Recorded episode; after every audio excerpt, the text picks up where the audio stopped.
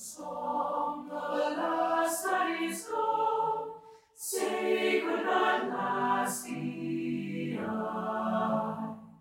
Mary, your soul, she sailed on a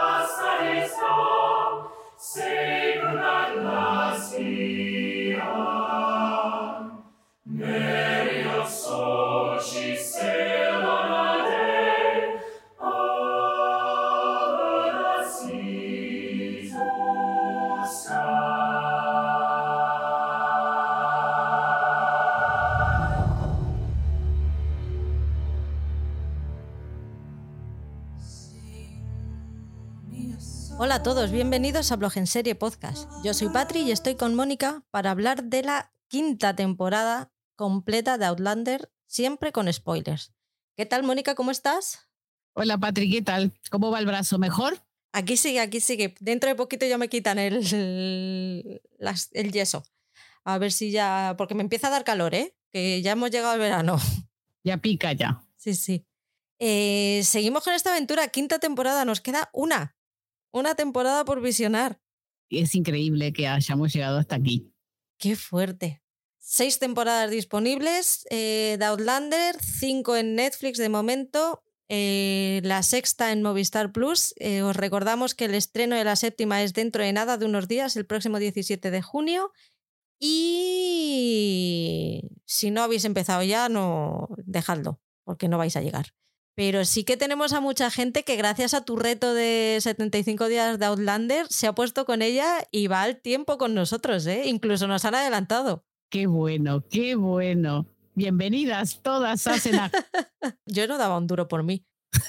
No, a mí me costaba creer que, que íbamos a llegar hasta aquí, pero no, pero sí que esta, esta serie está muy bien hecha y esta es una historia apoteósica, así que a la gente que le gustan las series, esto le tiene que gustar. Lo que pasa es que hay mucho prejuicio ¿eh? con las series de época, pero son muy buenas, muchísimas, hay mu- muchas muy buenas. Yo ya lo he dicho alguna vez y yo creo que ha jugado mucho en contra de esta serie el que le hayan dado tanto bombo a la pareja principal.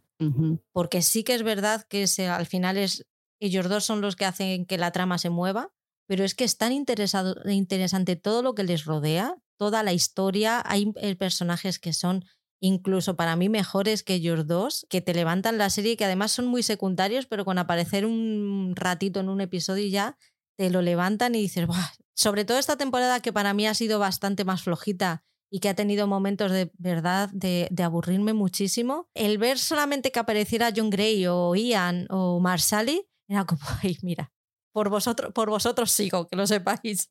Bueno, pero por lo que sea, pero tú sigue. No, no, no, yo ya con ella voy hasta el final. Ya, ya, sí, ya lo tenemos. Ya, ya soy una más, no soy una Sassenach en- de pleno derecho, pero estoy, estoy dentro de la, de la serie. Me ha surgido una duda en estos días, Mónica. A ver, ¿Tú eres de comprar merchandising? ¿Tienes algo de la serie así a lo que tengas especial cariño o no? No eres mucho de... ¿Eres más solo de seguir la historia de los libros? yo invierto más en libros. Tengo dos colecciones de los mismos libros, los tengo también en digital y compro libros aparte que están alrededor de Aulander, porque sobre todo historias que, que Diana no pudo poner en las, grandes no- en las grandes novelas y que las reunificó. Hace poco se publicó en España este libro que une siete novelas que no había podido poner dentro de las historias grandes. Son cortitas, ¿eh? son novelas de verdad, o sea, lo que se con doble L, novela, y que me lo, me lo regalaron en Navidad el año pasado. Y también hay, otros libros que están solo en inglés que se llaman The Outlandish Companion, entonces, en donde te describe mucho más el universo el universo Outlander. Entonces, y hay también hasta libros de recetas de cocina de Outlander. O sea, hay un montón de cosas. Y de esas cosas, de fri- fricadas, me encanta tener. Y tengo un par de tazas. Tengo dos tazas, que una dice Sassenach y otra dice Put it on a kilt and call me Sassenach, que quiere decir ponte un kilt y llámame Sassenach, en, un plan así gamberro, sí, eh, que me la regalaron dos compañeras mías, de, que son dos convertidas por mí, orgullosamente. Yo convierto gente, no es la primera vez que lo hago. Soy una convertidora oficial. Entonces yo convertí gran cantidad de gente en el laboratorio donde trabajo y tanto, una de ellas es la esposa de Nico, nuestro gran seguidor Nico, que le mandamos siempre saludos, que, también me, dice, es que me descubriste este, ella lee, también los libros, además de la serie, entonces, o sea, me regaló la taza esta del, eh, del Kilt, eh, me dice, porque gracias, gracias, gracias, me decía, porque te lo tenía que agradecer de alguna manera porque eh, me descubriste este universo que nos hace feliz a los dos, porque claro, los dos están súper enganchados a leer los libros, a, mirar la serie. Y, la otra, mi compañera, una compañera de muchos años de, trabajo que también la convertí, y como eh, hubo un momento en que a mí me sacaron de ese laboratorio y me tuve que ir a otro, que es el que estoy ahora, pues rompimos el equipo de trabajo, rompimos entre comillas, ¿no? Seguimos siendo compañeras, nos seguimos viendo, pero se rompió aquello de que todos los días estábamos en el mismo, en el mismo lugar de trabajo y compartíamos la faena y todo, ¿no? y me quiso regalar esto. Y entonces a mí yo esas dos no las uso, las tengo como una reliquia porque tienen un sentimiento, además de con la serie personal, ¿no? Lo que colecciono son viajes a Escocia también, porque... Coleccionas experiencias. porque ya tengo planeado mi segundo viaje eh, a Escocia para este año. Ya fui el año pasado y voy a ir otra vez. Entonces, no soy muy de tener, yo qué sé, mucha gente se compra más cosas, ropa o lo que sea. No tengo nada, o sea, se aceptan donaciones, pero, pero soy más bien de invertir en libros y en paseos dedicados a la serie, sí. Yo es que me he comprado la primera camiseta de, Outlander. Esta semana me ha llegado. La, la cogí en AliExpress. Que oye, en AliExpress, si queréis comprar merchandising, es bastante barato. No son los oficiales, evidentemente, pero no están bastante mal, ¿eh? Relación calidad-precio. A ver, hay algo que siempre te llega un poco que dices, pero por regla general suele estar bastante bien. Así que ahí tengo mi camiseta de Freezer Rich con sus montañitas. Qué cookie. Y ya está, ya oficialmente. Yo no soy fan de una serie hasta que no me compro una camiseta, así que ya está, ya estaría. Yo, yo sí lo que debo decir, y ahora me estaba acordando, que me traje un llavero de Aulander y una, ¿sabes? Ay, no me sale. Esto que donde pones los tuppers para ir a comer, ¿vale? Me lo compré en Culoden. En, en mismo en el campo de Culoden hay un, hay un, gift shop que puedes comprar recuerdos, ¿no? De, la, de esto. Y me lo compré ahí. Y el llavero sí que es de Aulander y esto, el maletín de la comida, pues me tiene todas cosas referentes a Escocia. La fiambrera. Sí. no me salía el nombre. Así que ahí está.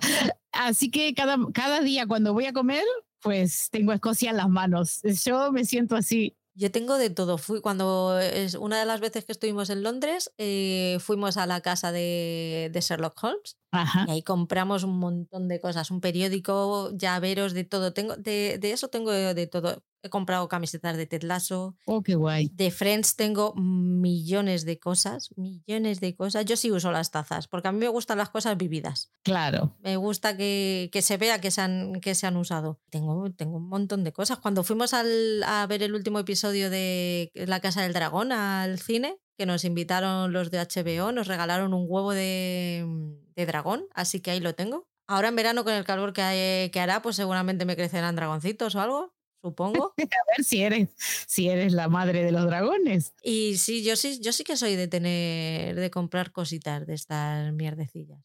Yo creo que tal vez sea algo generacional, que yo no tengo esa cultura de coleccionar, pero por ejemplo, mi hijo, eh, entras a la casa de él y sus adornos son de Harry Potter, de todo lo que él le gusta y lo que a su novia le gusta. Entonces, eh, eso que lo, he ido viendo, lo eh, ha, como cambiado, ¿no? es un poco en que a lo mejor para mi generación eres como más, estaba como más mal visto que como que eres como más infantil si haces algo así. A mí no me interesa lo que piense la gente ni nada, simplemente que, que no, no creé ese hábito. ¿Sabes? Eh, eh, antes sí que tenía mucho más prejuicios, pero, pero ahora ya no me interesa nada. Yo se lo digo a mi madre, mi madre se pone mala. y yo se lo digo a mi madre, digo, mamá, mis cosas frikis son tus muñecas de porcelana.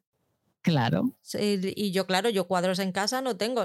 Sí que tengo un, un puzzle que me trajeron los reyes de un Picasso de, tre- de 3.000 piezas, de un. Guernica, que ese le tengo que hacer para el pasillo. Y en mi casa se mezclan. Eh, eso, puzzles, pósters de películas, pósters de series, un Guernica, un, se- eh, se mezcla. Es muy, es muy así. Lo- Tengo a, a, a Baby Yoda, por supuesto, que estoy esperando a poner las estanterías ahí detrás para poder ponerle en, en su sitio. Claro, bien exhibido. Cosa. Hombre, claro, Baby Yoda, por favor. Al final todo es arte y estas imágenes también nos, eh, eh, eh, son parte de nuestro universo imaginar, imaginario y donde nosotros, particularmente gente como nosotros, vivimos inmersos. Eh, si nos dejaran de estar dentro de la cápsula, yo estaría feliz sin salir a ver el mundo como es, ¿sabes? Pero a ti no te pasa que hay personajes de series que son más familia que tu familia?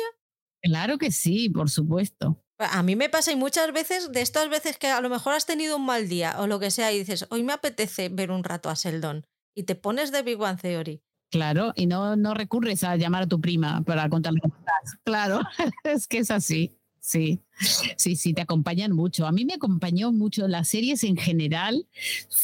Yo viví una época complicadísima, era muy jovencita, me enfrenté a la mayor responsabilidad que se puede tener en la vida, que es ser madre, eh, sobre todo a cierta edad, y yo me sentí muy sola, mucho. A mí, yo nunca había sentido una soledad tan grande y jamás la volví a sentir, ¿vale? Pero a mí la televisión me acompañó. O sea, yo la encendía a las 10 de la mañana, me acompañaba. Me acuerdo que miraba uno de los dinosaurios, como eran como unos muñecos. Bueno, también miraba Star Trek a tope porque lo pasaban casi todo el día. Entonces, claro, yo entre tetas, pañales y no saber lo que hacer con mi vida, esto, esto me sacaba, me sacaba y, y me de esto. Pero saqué tiempo para estudiar también, ¿eh? No, tampoco hice todo tan raro. Es que porque te guste mucho la tele no, no quiere decir que dejes de hacer otras cosas. Y eso hay mucha gente que no lo entiende. No lo entienden. A ver, Patri, es que me vuelven. me- yo ya estoy, yo hago campaña para que entiendan que nos- nosotros no estamos mal de la cabeza.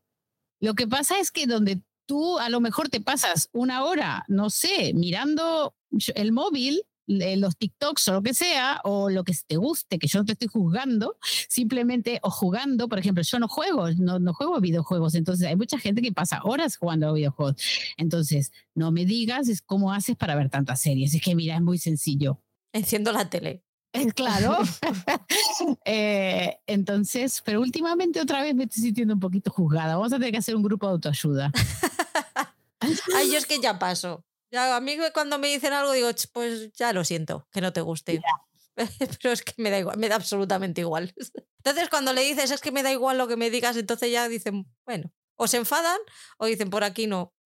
Ya. Y si se enfadan, dos problemas tienen. Así que... No, no, claro que sí.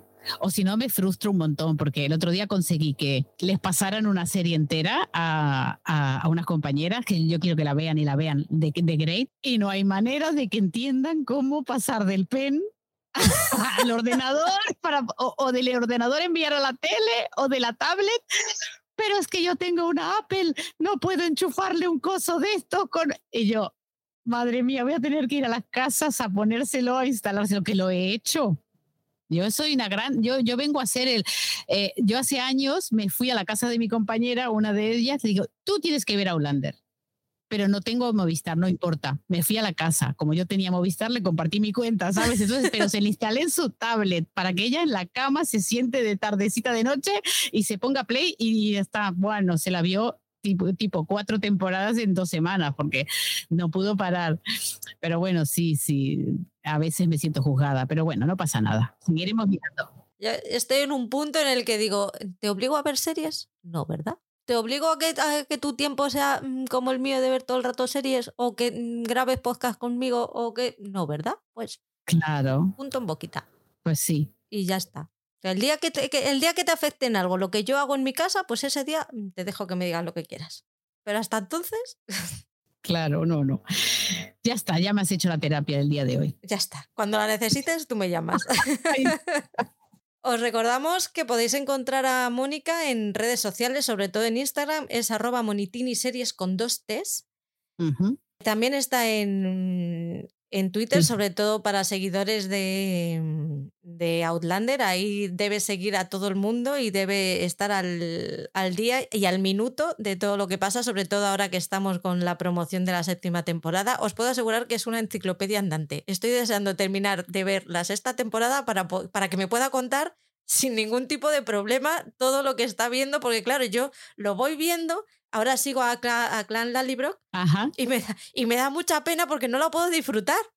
Porque Claro. veo algo y es como rápido, rápido, rápido, rápido. No, no, claro. Bueno, ya te queda poco. Así Ya que nada, ahí voy, voy, soy como un ninja ahora en, en las redes sociales. Oh, sí.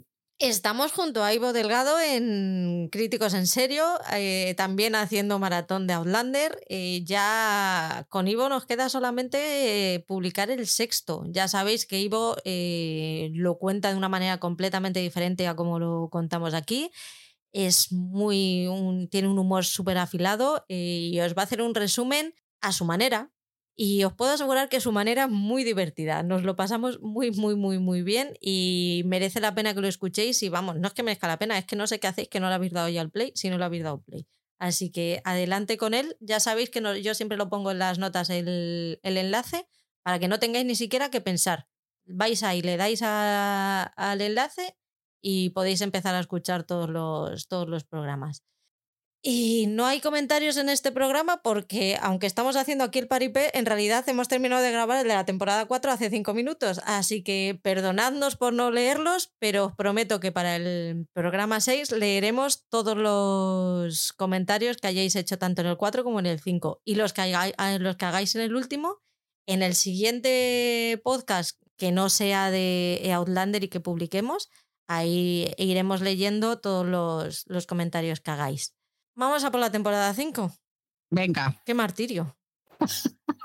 sobre todo al principio. Al principio, madre mía, yo decía, es que hemos vuelto a la temporada 1. ¿Qué ha pasado? Pero tú, ¿por qué no te leíste el primer, el principio de, de la- del primer del quinto libro? Porque es que te mueres. Te mueres, dices, ¿para qué 100 páginas de esto? Yo ya tuve, lo- con, con los pilares de la tierra, yo tuve suficiente ya de inicios lentos en la vida. A mí me encantó ese libro, pero sí que es verdad que comienza duramente, sí. A mí me encantó, pero recuerdo que en los primeros 150 páginas pude tardar, sin exagerarte, entre 6 y 8 semanas en leerlo. Y el resto del, vi- de la- del libro, que son mil y pico, me lo leí en una semana que yo no levantaba los ojos de la- del libro. Pero esas primeras 150 páginas a lo mejor me leía dos caras y decía, bueno, por hoy ya. Por hoy yo creo que ya hemos cumplido. Madre mía, horrible. Sí, se pasa mal. Y, y co- y sabes que lo tienes que leer, pero, pero ¿verdad? tengo que tragarme esto, tengo que tragarme esto. Bueno, yo voy a confesar algo aquí, porque nadie es perfecto, ¿vale? Pero hay partes en el libro sexto, séptimo, sobre todo el sexto y el séptimo de Aulander, que yo las partes de William las leí una vez sola. Y después ya la segunda leída ya no la aguanto y la parte paso para adelante. Porque todavía no entendí por qué Diana le da tanta extensión a ciertas tramas que después no van a tener su efecto sobre, sobre el personaje. Entonces, ¿para qué me cuentas esto? ¿Sabes? Pero bueno, o sea que Venga, si estamos de confesiones, yo voy a confesar que de todas las veces que me he leído El Señor de los Anillos, nunca jamás en la vida he leído completo el episodio del Consejo de Elrond. Jamás. no. No soy capaz. Así que, ¿sabes lo que, ¿sabes lo que hago? Voy apuntando por donde voy del capítulo y cada vez que paso por ahí me leo un poquito más. Ah, bueno, pues de a poco hay progresión. A ver, a ver si así lo consigo. Pero no, no, no, no, no puedo. Es, es superior a mí. En fin. Ala, ya está. Ya confesamos. Alcohólicos Anónimos. Ahí está. Hoy, hoy es un día totalmente de de confesiones. confesiones. Quinta temporada y ya nos estamos asentando en América. Ya creo que ya ha quedado claro que es el hogar de los Freezer, que ahí se van a quedar ya hasta, hasta que mueran. No sabemos si todos o alguno volverá o qué pasará. ¿Qué misterio habrá? Mm. se tapa la boca la tía. Qué fuerte. Y ya sabe algo que yo no sé. Yes. sí. Ay, pues ya, ya solo me quedan seis episodios del de la temporada 6. A ver, a ver, a ver con qué te encuentras. Buah, mañana grabo con Paul, pero por la tarde me voy a poner con Outlander y no la voy a dejar hasta que no la termine. Ahí está. Vamos allá. Empieza la temporada con la boda de Brianna y Roger y con Jamie poniéndole caras a Roger porque no le aguanta. No puede con él. Yo te entiendo, Jamie. Te considero Ay. un inútil total y absoluto. Y encima protestante. Es que para él eso le cuesta tanto aceptarlo. Tiene unas ganas de, ¿sabes? Cuando lo tiene ahí afeitándolo, que dice, y sí, y sí hundo un poquito aquí. Pues no pasa nada. ¿Qué le verá a mi hija este inútil? Realmente le, le pone esa cara. Yo tampoco lo entiendo, Jamie. Ya se va viendo que Fraser Ridge está creciendo, ya se ve una evolución, ya tienen una casa grande construida, han dejado la cabaña a, a Brianna y Roger, porque si repente de Roger ya te digo yo que vive en una tienda de campaña por los siglos de los siglos. Así que ha dicho, mira, le dijo a Claire, si quieres que tu hija vive, viva bajo techo, o le dejamos la casa.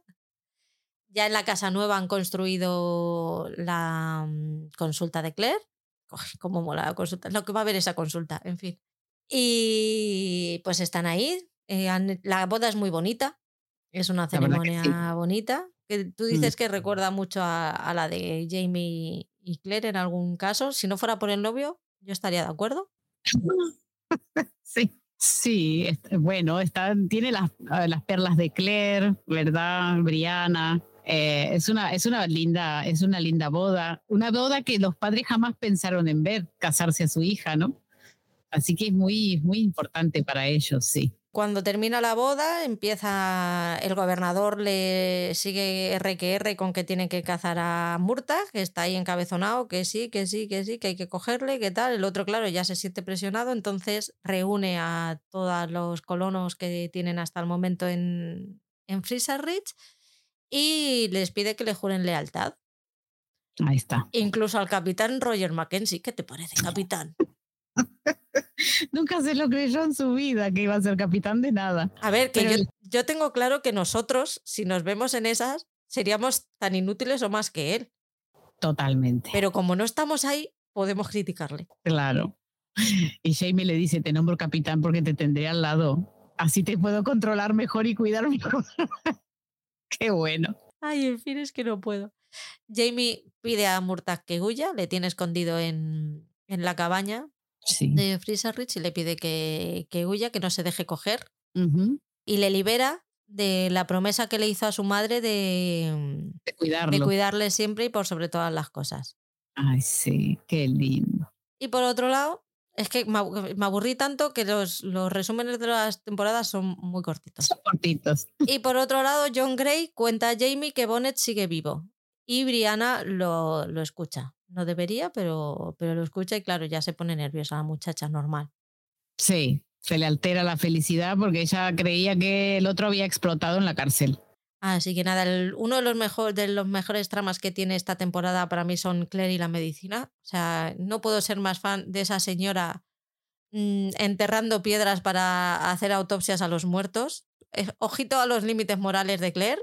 Ahí está, está en la línea, está, está bordeando la red flag. Bueno, no, bordeando no, se la ha pasado a tres pueblos, pero como no se ha enterado nadie, ah, Ya. Mucho juramento hipocrático, pero, pero ética, ética no aprobó, me parece. ¿la ha que matado ella? No, ¿verdad? Eso sí que es verdad. Pero luego utilizar su cuerpo sin, sin el consentimiento, muy, muy dudoso. De eso nadie dijo nada en la universidad. Ese día faltó a clase. Pero también se da cuenta de que los habitantes de las colonias necesitan aprender lo básico de medicina, de primeros auxilios, de para no matarse sin querer, porque una de las razones por la que muere el señor de la autopsia es porque le dan mercurio. ¿Era mercurio? Sí, era Mercurio. Ahora no me acuerdo bien, pero sí, lo tenía Bueno, apuntado. se toma un metal pesado que no debería tomarse y que le termina de, de joder la vida, nunca mejor dicho.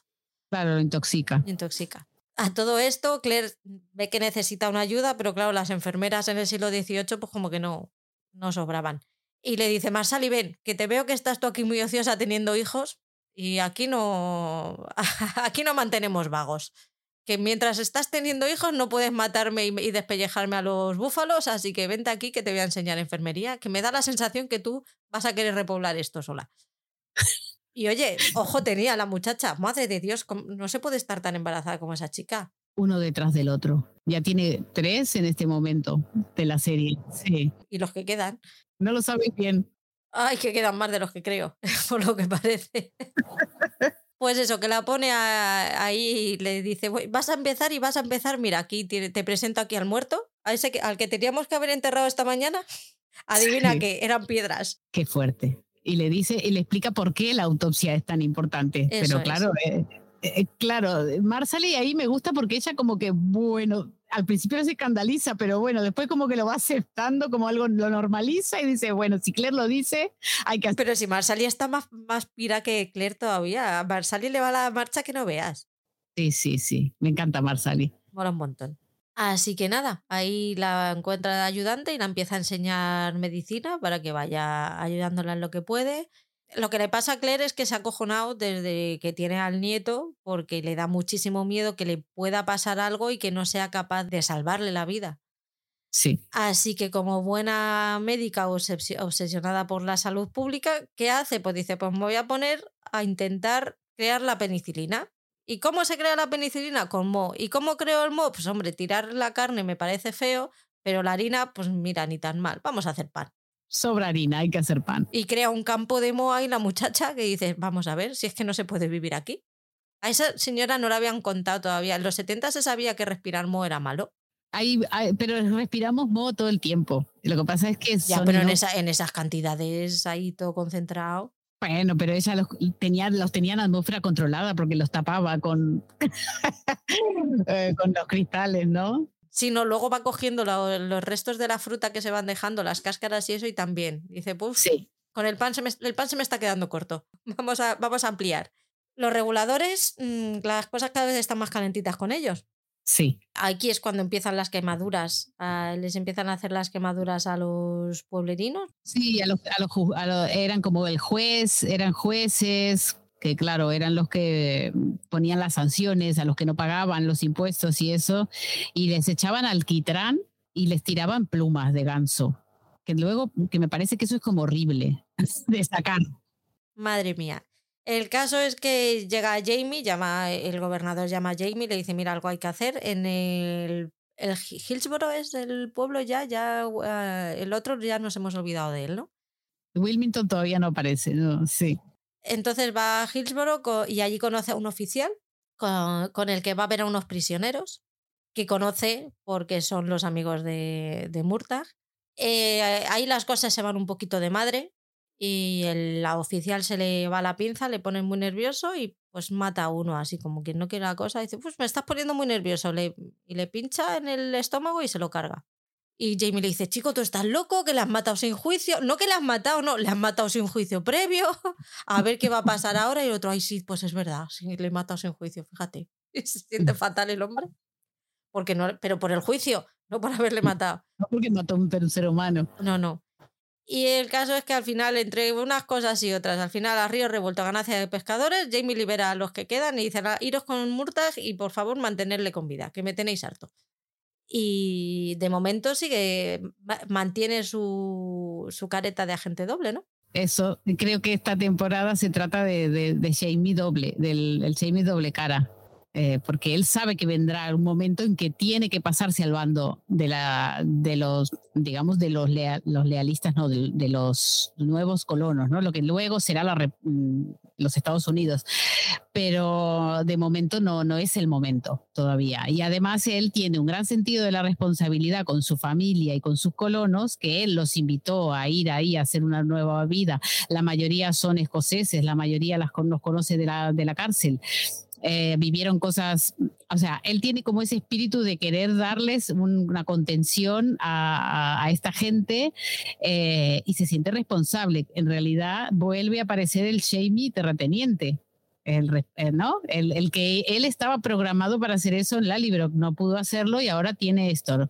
es, es, muy interesante el del sistema que, el, que ellos implantan ahí, porque el, gobernador Trion le dice que no tienen que pagar impuestos hasta que la tierra dé sus frutos, ¿no? Eh, eso era uno de los, de los acuerdos. Y entonces, eh, como que yo lo vi como muy, muy, muy, no comunista, pero muy socialista a la organización que tienen en el cerro, porque mira, unos pescan, otros cazan, otros plantan trigo, entonces todo se trata de intercambio y de entre todos construyen las cabañas de los nuevos. Em, entonces, digamos que él prometió que, este lugar iba a ser un lugar de prosperidad y de estabilidad, en donde no los iba a afectar una guerra, como los afectó en el, viejo mundo. Y, ahora ve que esta nueva amenaza de los reguladores le viene a romper un poco su tranquilidad, ¿no?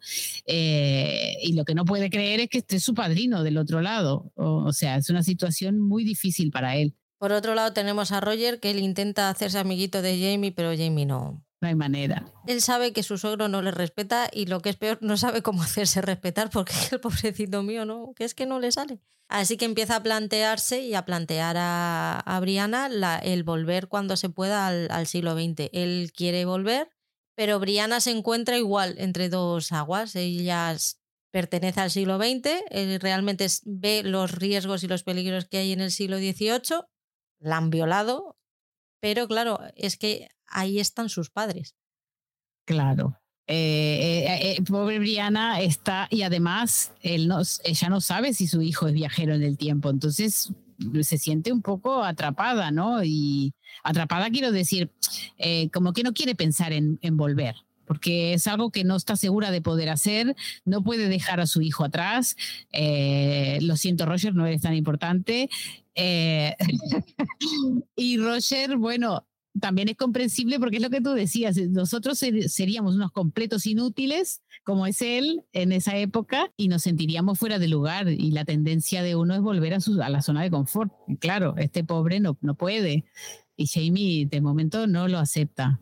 Bonnet está haciendo de las suyas, ya sabemos que está vivo, así que ya puede ir haciendo de las suyas. Se ha hecho amigui de Merry, o, Forbes, como le conocemos aquí, que es el enamorado frustrado de, de Brie y en una conversación ahí en una de las tasquitas, mm, pues le cuenta que, es padre y que va a buscar a su hijo. Y, y Mary le dice, ah, pues muy bien. Y porque ellos tienen ahí sus negocios ilegales. Entonces, pues eso une y se, hace, y se hacen amiguis. Sí, sí. Claro, y aparte Forbes sabe que el hijo de, o sea, que el hijo de Brianna va a ser el que reciba la herencia de, de, Shokasta. ¿Pero sabe que, que su padre es Bonnet? Sí, o sea, eh, hay un momento en que sabe y, fue, es cuando le propone el. el Pero en este momento todavía no, ¿no? En este momento todavía no. Cuando Jamie vuelve a Freezer Ridge, le cuenta a Claire la que salía con los reguladores, le dice que tiene que preparar a la milicia para luchar porque ya las cosas son, eh, son insostenibles y Claire le dice que va con él. Él se pone un poco tonterrón y dice, necesitas que vaya porque necesitas a, una, a un médico. Y dice, bueno, venga, vale. A todo esto le pide a Fergus que por favor eh, vaya a la imprenta y ponga un anuncio para, para que la gente se vaya apuntando a la milicia. Y Fergus coge un papel en sucio para apuntar lo que quiere que diga Jamie. ¿Y cuál es el papel en sucio? El de las recomendaciones médicas de Claire para los habitantes de, de Ridge. Con esta va y Fergus se lo lleva y dice, sí, ya, ya está, pues ya sí, sí, ya sabemos que se va a liar. Pues nada. Y se encuentran al, al, ladronzuelo que habíamos visto la temporada pasada, o era al principio de esta temporada, que el ladronzuelo que les intenta robar con la que está marcado en la muñeca. Sí, es, no, es en esta. Es, en, esta. Pues eh, Jamie se da cuenta de que tiene un gemelo y quiere llevarles por el buen camino, pero ellos le dicen que no pueden porque son propiedad de un hombre que tendría que comprarles el título de propiedad y toda la pesca. Aquí daba igual ser negro que no, aquí te compraban y a tomar por culo la bicicleta. Tal cual. Al final, pues la peor parte se la llevaron los negros, pero si eras un blanco que no caías bien a tomar por culo, ahí ibas. También, sí, eras de esclavos también. Eh, Jamie le cuenta a Claire mientras van a ver al señor propietario de los gemelos que, que Bonnet está vivo, ah, que está vivo, pero que y creen que Brie no lo sabe todavía, pero sí que lo sabe, pero ellos no saben que lo sabe. Así que pues ya está, pues es que esto es como el embarazo, ya verás, como lo Aurora otra vez. Y Jimmy desaparece un ratillo, ahí que Claire, esta Brianna dice que le ha dejado en un sitio y va por él y no está, se empiezan a buscarle por toda la casa, se vuelven locos y al final ¿dónde estaba el niño? En la puerta de casa. Sí, está paranoica. ¿Se la ha llevado Bonnet o no se la ha llevado Bonnet? Ella piensa que sí, más sale y le dice, anda, exagerada. Si yo tengo tres y mira, aquí los tengo, no se me ha perdido ninguno. Por otro lado, Jamie y Claire llegan a la casa de los horrores, Ajá. Llaman a la, a la puerta, se encuentran con una señora eh, no, no muy limpia. No, descuidada iba a decirse. Digamos que la higiene no es su principal preocupación en la vida.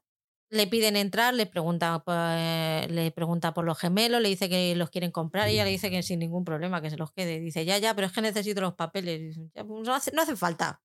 El caso es que le cierra la puerta, pero Jamie dice, mira, que sí, que me dé los papeles, que yo no quiero líos, que luego ya, esto sabemos cómo van estas cosas, que luego me vas a sacar aquí los papeles y vamos a tener un problema. Entonces a la mujer no le queda más remedio que dejarles entrar. Y ahí en la casa, pues no se encuentran al marido, se encuentran a las cabras, que están ahí pastando en la casa.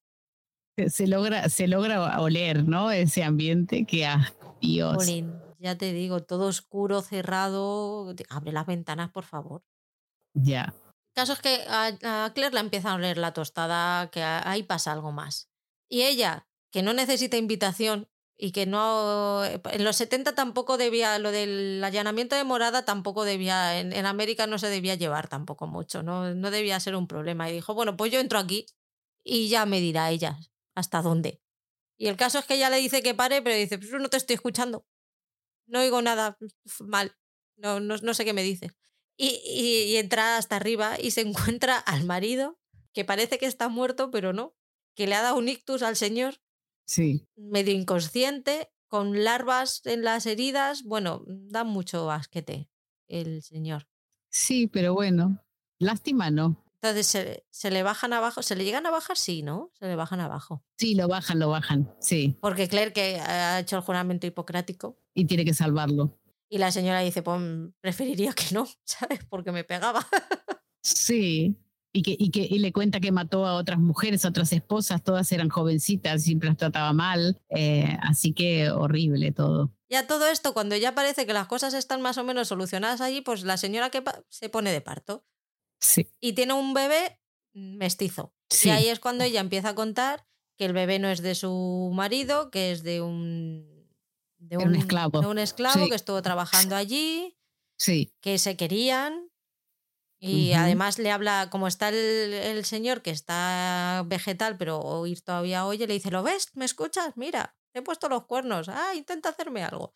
El caso es que tiene a la bebé y se quedan a dormir allí para cuidar de ella, para...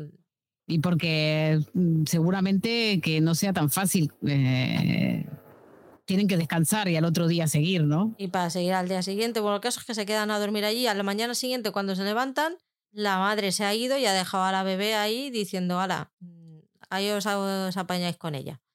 Antes de irse, Jamie mata al, al señor por compasión él, ella le dice, yo no puedo, no, Claire le dice, yo no puedo hacer nada, no puedo matarlo, yo tendría que curarlo. No, bueno, este hombre, no podemos seguirnos, seguir eh, dilatando esto, eh, nos tenemos que ir, eh, teníamos un cometido, esto nos desvió, así que nos vamos. Y punto, yo me encargo de esto. Y lo mata por compasión, sí. Y también tiene aquel recuerdo de, lo que su padre tiene que haber vivido. El padre de Jamie le vino una apoplejía también los días posteriores, en el momento en que lo estaban lo estaban azotando la primera vez. Entonces él piensa en su hermana, piensa en, en lo que... No, lo que no le contó, lo que habrá vivido Jenny y no le contó, porque si el padre agonizó muchos días, eh, o sea, yo creo que pone un poco en valor el amor que le tiene la hermana, ¿no? Porque la hermana con tal de no hacerlo sufrir no le dijo ningún detalle y punto. Se murió papá, punto, se acabó. Tú no pienses en eso. Eh, y le pide a Claire que si algún día él está en esa situación, que lo mate que no lo deje morir, eh, sufrir así. Durante el camino de vuelta, Claire y Jamie hablan y, y Claire le comenta que quiere que en un futuro Roger, Brianna y Jimmy se vuelvan al, al siglo XX porque es mucho más seguro, la, la, inseguridad que se vive en el siglo XVIII, ellos no están acostumbrados, no son personas que están hechas para vivir así. Pero claro, a Jamie dice, ya, pero es que yo es que no pensaba que fuera a conocer a mi hija, pero es que ya la conozco y la quiero y tengo a mi nieto aquí y yo sé que allí estaría mejor, pero es que allí no estaría con ella. La vez que dejaría de verla. Mm. Entonces ahí el, tema, el temita del siglo XX empieza ya a planear durante el inicio de la temporada. Luego tenemos al Roger, que le, yo le he bautizado Roger el Capitán Inútil, mm. porque en el rato en el que están ellos en la cabaña, pues eh, Jamie le dice, a ver, mantén la paz aquí, hijo de mi vida no es tan difícil. Solamente tienes que intentar que la gente no se mate en las horitas que nosotros nos vayamos a ir. Ah, sí. ¿Qué pasa? Que las cosas se salen de madre. Tienen al pueblo que llegan, tenemos al señor Brown. Sí. Que, que tiene líos con el amante de la hija. Exacto. Que estaba ahí en el, cerro de Fraser con Jamie, sí. Eso es. Entonces, cuando le ve, pues ¿para qué queremos más? ¿Qué pasa? Que Roger es una persona de paz, no quiere líos y dice, espérate, ¿qué llevamos aquí? Uy, llevamos whisky. Espera, whisky para todos. Vamos a emborracharlo. Ya, que borrachos aquí nadie... Borrachos todos, todos estamos contentos. sí, sí, sí. Y reparte el whisky que, que, que no era para eso, pero bueno. Era para vender, ¿no? Ese whisky. Claro. es que es gilipollas. Y cuando, llegan Jamie y Claire se encuentran a todos con un chuzo que, que flipas. Sí. Y preguntándole al otro diciendo, ¿qué haces? ¿Qué has hecho? Y Fergus, pues es que es lo que ha decidido aquí tu, tu yerno, ¿sabes? Claro. Así que nada, le toca a Jamie intentar solucionar las cosas. Tenemos aquí la historia de, de Isaías, y la hija del señor Brown, que se aman, se adoran y se quieren, pero el señor Brown tenía otros planes para ella, que era que se casara con otro. No sé si se llegó a casar o no. No, lo que pasa es que como, eh, como se descubrió que ella estaba con él Isaías, pues no, el, matrimonio ese que era arreglado por conveniencia, pues no pudo ser y entonces el Brown lo tenía entre ceja y ceja a, Isaías, que sí estaba casado con otra. Es verdad, el que estaba casado era el que fuerte. Madre mía. Mm. Pero cuando, cuando el corazón manda es lo que dice. Dice, es que, cuando, es que yo estoy enamorado de ella y me da igual mi mujer. Y dice, bueno, pues nada, hijo, divorciate. En fin, que a todo esto Jamie y Claire siguen con el bebé encima. Se lo han llevado y que no, no saben qué hacer con él. Buscan a una mujer que esté amamantando para que, para que pueda sobrevivir. Y a todo esto, pues Claire, como siempre, se va con las mujeres, empiezan a hablar entre ellas, ha salido, se descubre que ha salido publicada en el periódico esa hoja que ella había escrito en su casa con, con consejos sobre salud. Y ya se crea ahí un debate entre si intentar evitar un embarazo es em, el deseo de Dios o no, si son ellas lo suficientemente, o sea, si, ellas tienen el poder suficiente como para tomar esa decisión en contra del marido, porque claro, luego llegaban los maridos diciendo, es que me estás a mí quitando mi derecho, perdona. Si es que yo no, yo, yo en el siglo XVIII lo hubiera llevado mal. es que les enseñó a contar los días y cuándo eran los, días fértiles y cuándo tenían que rechazar al marido. Pero claro, estos simios no entendían. A todo esto vamos a cerrar la trama del bebé. Eh, la mujer que estaba amamantando a, la niña eh, pierde a su bebé y deciden que, que, se la quedan, no sin antes tener una conversación Jamie y Claire sobre, porque Jamie cree que Claire va a querer quedarse con, con la bebé para que puedan criarlo juntos, porque nunca han tenido esa oportunidad de ser padres juntos. Así que es verdad que tú dijiste que él no lo, no lo veía necesario, pero que sí que le quería dar la oportunidad a ella, ¿no? De, de hacerlo. Sí, en sí, en el sentido de que si ella, porque la, la, vio tan maternal, ¿no? Con el bebé, que dijo, bueno, si tú quieres, porque tienes ganas de sacarte esto, de, de, criar un hijo conmigo, yo por mí lo haría, pero yo estoy feliz con tu nieto, con mis nietos, mi hija y mis hijos y, y contigo. Y, le da, y ella al final decide que no, que no quiere quedarse con el bebé porque ella, pero lo piensa, ¿eh? Lo piensa, se lo piensa, porque también Claire en ese momento está en una época en que empieza la menopausia y sabe que biológicamente ella ya no es. Y eso también es un poco uno de los tantos duelos que tiene que hacer una mujer a lo largo de su vida, es también duelar que ya no puedes ser madre y que por más que quieras no podrás. Y entonces, bueno, se lo piensa, pero luego esto no, al final lo dejan allí con esta familia a la bebé.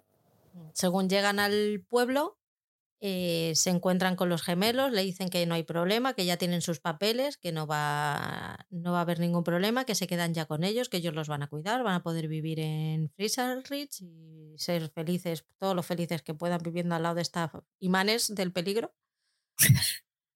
Y Claire le mira la garganta y dice, Vea, os tengo que quitar las amígdalas porque estáis cogiendo los virus que no existen, que no están todavía descubiertos, los estáis cogiendo. Así que vamos ahí. Y además, tengo una cosita que, acabo, que acabo de recrear del futuro. rica, rica. ya verás que yo, decía, madre mía, se le va, uno de los dos se le queda ahí en la, en la silla. Y nada, pues Claire ya ha conseguido recrear la, la penicilina, ya tiene penicilina y decide que sus cobayas del siglo XVIII van a ser los gemelos. Todo esto con mucho miedo porque en este episodio tenemos otra vez viaje al, siglo XX con Claire en el momento en el que perdió a un paciente justo antes de llegar a, a operarle por alergia a la penicilina. Había dado un falso positivo en, lo, en el preoperatorio y en el momento en el que le dieron penicilina, pues dobló la servilleta y se quedó ahí en el sitio. Y era un señor escocés que le habló de Escocia y le hizo acordar a Jamie. Frank se acababa de morir y entonces es ahí que decide decirle a Brianna de ir a Londres a conocer dónde, dónde era su padre, eh, Frank. ¿verdad? Y ahí es que de luego ahí lo, lo pillaríamos en el final de la segunda temporada, ¿no? Que es cuando este, cuando Brianna va al Reino Unido. Pero bueno, este, este capítulo nos da la oportunidad de hilar cómo fue que Claire le dijo a Brianna de ir a Inglaterra. Sí, que luego cuando están allí es cuando se entera de la muerte del reverendo, ¿no? Y ya ahí enganchamos. Eh, seguimos con los recaudadores, llega una carta en el que se indulta a todos excepto a Burtak porque quieren seguir con él como ejemplo de, cómo hay que hacer las cosas y se le quieren cargar sí o sí. Jamie, claro, se pone pálido cuando se entera de eso. Así que vuelve a ir otra vez al, al pueblo, se encuentra otra vez con el teniente. El teniente le dice que ha pedido el listado de, de los supervivientes de Culoden, ¿no? Sí, y de la cárcel, sí. de la cárcel, eso es. Y ahí Jamie. Y cuando le llega el listado, están hablando y le dice, bueno, pues si abres la carta vas a ver el nombre de, James Freezer y el otro, ah, sí, tal. Dice, bueno, ahí habrá varios, ¿no? En Escocia. Dice, pues no lo sé, pero yo sé que, el que hay ahí soy yo. no sé por qué, chico, pero que es que al teniente como que no le sienta bien eso. No. No, no se lo toma bien. y no le deja más remedio que matarle. Claro. Le mata y se va, se escapa y encuentra un gatito muy chulo y dice, para mi mujer. Oye, el true crime muy bien representado ahí. Él finge, ¿no? Que se murió por asfixia de, de humo, que había, se cierra la, la, estufa para que no... Y bueno, oye, se sale con la suya. De momento, mi Fraser nadie lo persigue por esa muerte. Qué, orgullosa estoy de, de ti, James Fraser. ¿Ves? Eh, habrá visto muchos capítulos. Vente, al siglo XXI y vemos True Crime juntos. ahí está, ahí está. Pero con el kilt, si no, no. Ah, eh. Si hay que pedir, pedimos todo completo. La rodilla. Hombre, a mí ya me, yo la experiencia completa. ahí está, la experiencia completa tiene que ser en kilt. Luego yo con Bonnet, eh, Roger encuentra la piedra que le dio, la piedra preciosa que le dio Bonnet a, a Claire para Jimmy, discuten porque claro, él no está en su mejor momento, Jamie no confía nada en él, la acaba de cagar lo más grande en el pueblo este Encima encuentra la piedra. Cuando le pregunta a Brianna, le cuenta que es que había ido a ver a, a Bonnet. Le cuenta lo que pasó. El otro dice, claro, porque tú tienes claro que, que, es su padre y tal. Empiezan a entrar otra vez todas las, todas las inseguridades. Pero termina hablando con Claire que le, que le tranquiliza un poco. Sí. Le habla de Jamie, de Frank, de cómo ella tuvo que pasar por eso, de cómo Sí. Frank cuidó a Brianna como su propia hija sin sabiendo que no lo era. Ahí está, sí, esas conversaciones entre Claire y, y Roger, eh, ellos son muy compañeros, eh, ¿no? Y en estas conversaciones se ve que se apoyan mucho porque creo que Claire es la, la única persona que, que es capaz de entenderlo, sin, sin que tenga un interés eh, o un compromiso tan profundo como con Brianna, ¿no? Que él puede decirle cosas a Claire que no la va a espantar, ¿no? Entonces esa- esas conversaciones son interesantes, aunque a veces Roger es aburrido, pero bueno, igual de todas formas es, es, este, es interesante su punto de vista. Pero es, este, eh, es como eh, genuino, quiero decir, y no es genuino. Es válido que él se haga todas estas preguntas y es Sí, normal sí. Al final Sí. es un poco, te da el punto de vista de de nosotros. Brianna, que no le había contado toda la vaina en, en la primera discusión, pues cuando vuelve a casa le dice, espérate, porque es que me había, me había dejado una cosita, cariño. Sorpresa, sigue vivo. Claro. Pero que todo bien. todo bien, que yo te quiero a ti. Yocasta recuerda sus últimos días en Escocia. Ella recuerda cuando iba camino a- al puerto para irse a América con su marido de aquel entonces, 20 años antes, Sí, que se, cruzan con unos casacas rojas que les hacen salir del, del carruaje, les miran, porque esto es justo después de la, de la guerra de Culloden, sí. entonces les hacen un registro al carro y cuando ya están a punto de, de irse, les descubren el oro jacobita que, que llevaban. En la lucha entre el marido y los casacas rojos, eh, terminan disparando a su hija y matándola y tienen que huir dejándola ahí tirada junto, junto a ellas. Y eso es algo que Yocasta no, no es capaz de olvidar. No, y ella siente que, que Dios la castigó quitándole la vista porque, porque dejó a su hija tirada, sí. Eh, la verdad es muy duro, ese momento es súper duro. Estamos en la boda de, de Yocasta, su- se vuelve a casar otra vez con otro Mindundi. Sí, es un Mindundi, pero es un Mindundi escocés, sí, sí, Sí, sí. sí, pero cual. que para lo único que le quiere es para, para que le, le hagas de parapeto y poder seguir haciendo sus cositas. no- Exactamente. Antes de la boda, deja a Jimmy como heredero de River Ranch y For-. Forbes, como es su abogado, pues se entera y va y se lo cuenta a Bonnet porque ya se ha enterado de que, de que Jimmy es su hijo, puede ser Ah. su hijo. Ahí está. Entonces ahí, bueno, todavía no. Ah, Todavía lo del 20% de comisión no, no ha llegado. No. Eh, mientras tanto, eh, Roger y Claire no han ido a la boda porque durante la boda eh, Yocasta le hizo un feo a Roger diciéndole que, que él estaba con Brianna solamente por el dinero, le, había, le puso una prueba para ver si la pasaba y Sí. Roger la quiere de verdad, entonces eh, la pasó de sobra, pero a Roger le, le dolió que Yocasta pensara que pudiera pensar que él estaba con Brianna solo por el dinero. Entonces, como está todavía dolido con ella, no han ido, no han ido a la boda y les toca enfrentarse como jefes del, del cotarro a una plaga de langostas. Ajá. Roger no tiene ni puta idea de lo que hacer. Pero en una de esas está paseando por el. Se le van dos personas porque no confían en él. está- se les pone, se enfadan con él diciendo que van a perder todos los pastos y todo, todo lo que tienen, Los por cultivos, sí. todos los cultivos y que no van a poder sobrevivir a ella. Y de repente Roger se da cuenta que su padre, el reverendo, le contaba un cuento cuando era niño en el que había una plaga de langostas y que lo que hacían para evitarla era eh, provocar humo y eso las, Las las espantaba. Roger salvado por un cuento infantil. Ya. Bueno, Es- para es- algo sirve la ficción. Ese es el nivel. Mira, es leer, leer está bien, aunque sean libros infantiles. Ahí está. Y ahí se ponen a quemar mierda de, de vaca y de cerdo, todas las mierdas que tenían ahí de los animales, pues se ponen a, a quemarla, lo reparten por los cultivos y consiguen que, que las pérdidas sean lo menos posible, pierden Posible. poquito, ¿no? Ya, sí, como que salvan la situación, sí. Y en este caso, pues Roger se empieza ya a ganar un poco el respeto de, de los colonos. Ahí está, al fin sirvió para algo. Eh, la boda, eh, Claire y Jamie se encuentran al francés este Wills. No, para lo único que sirve la historia esa es para que, porque este hombre los conecta con Bonnet.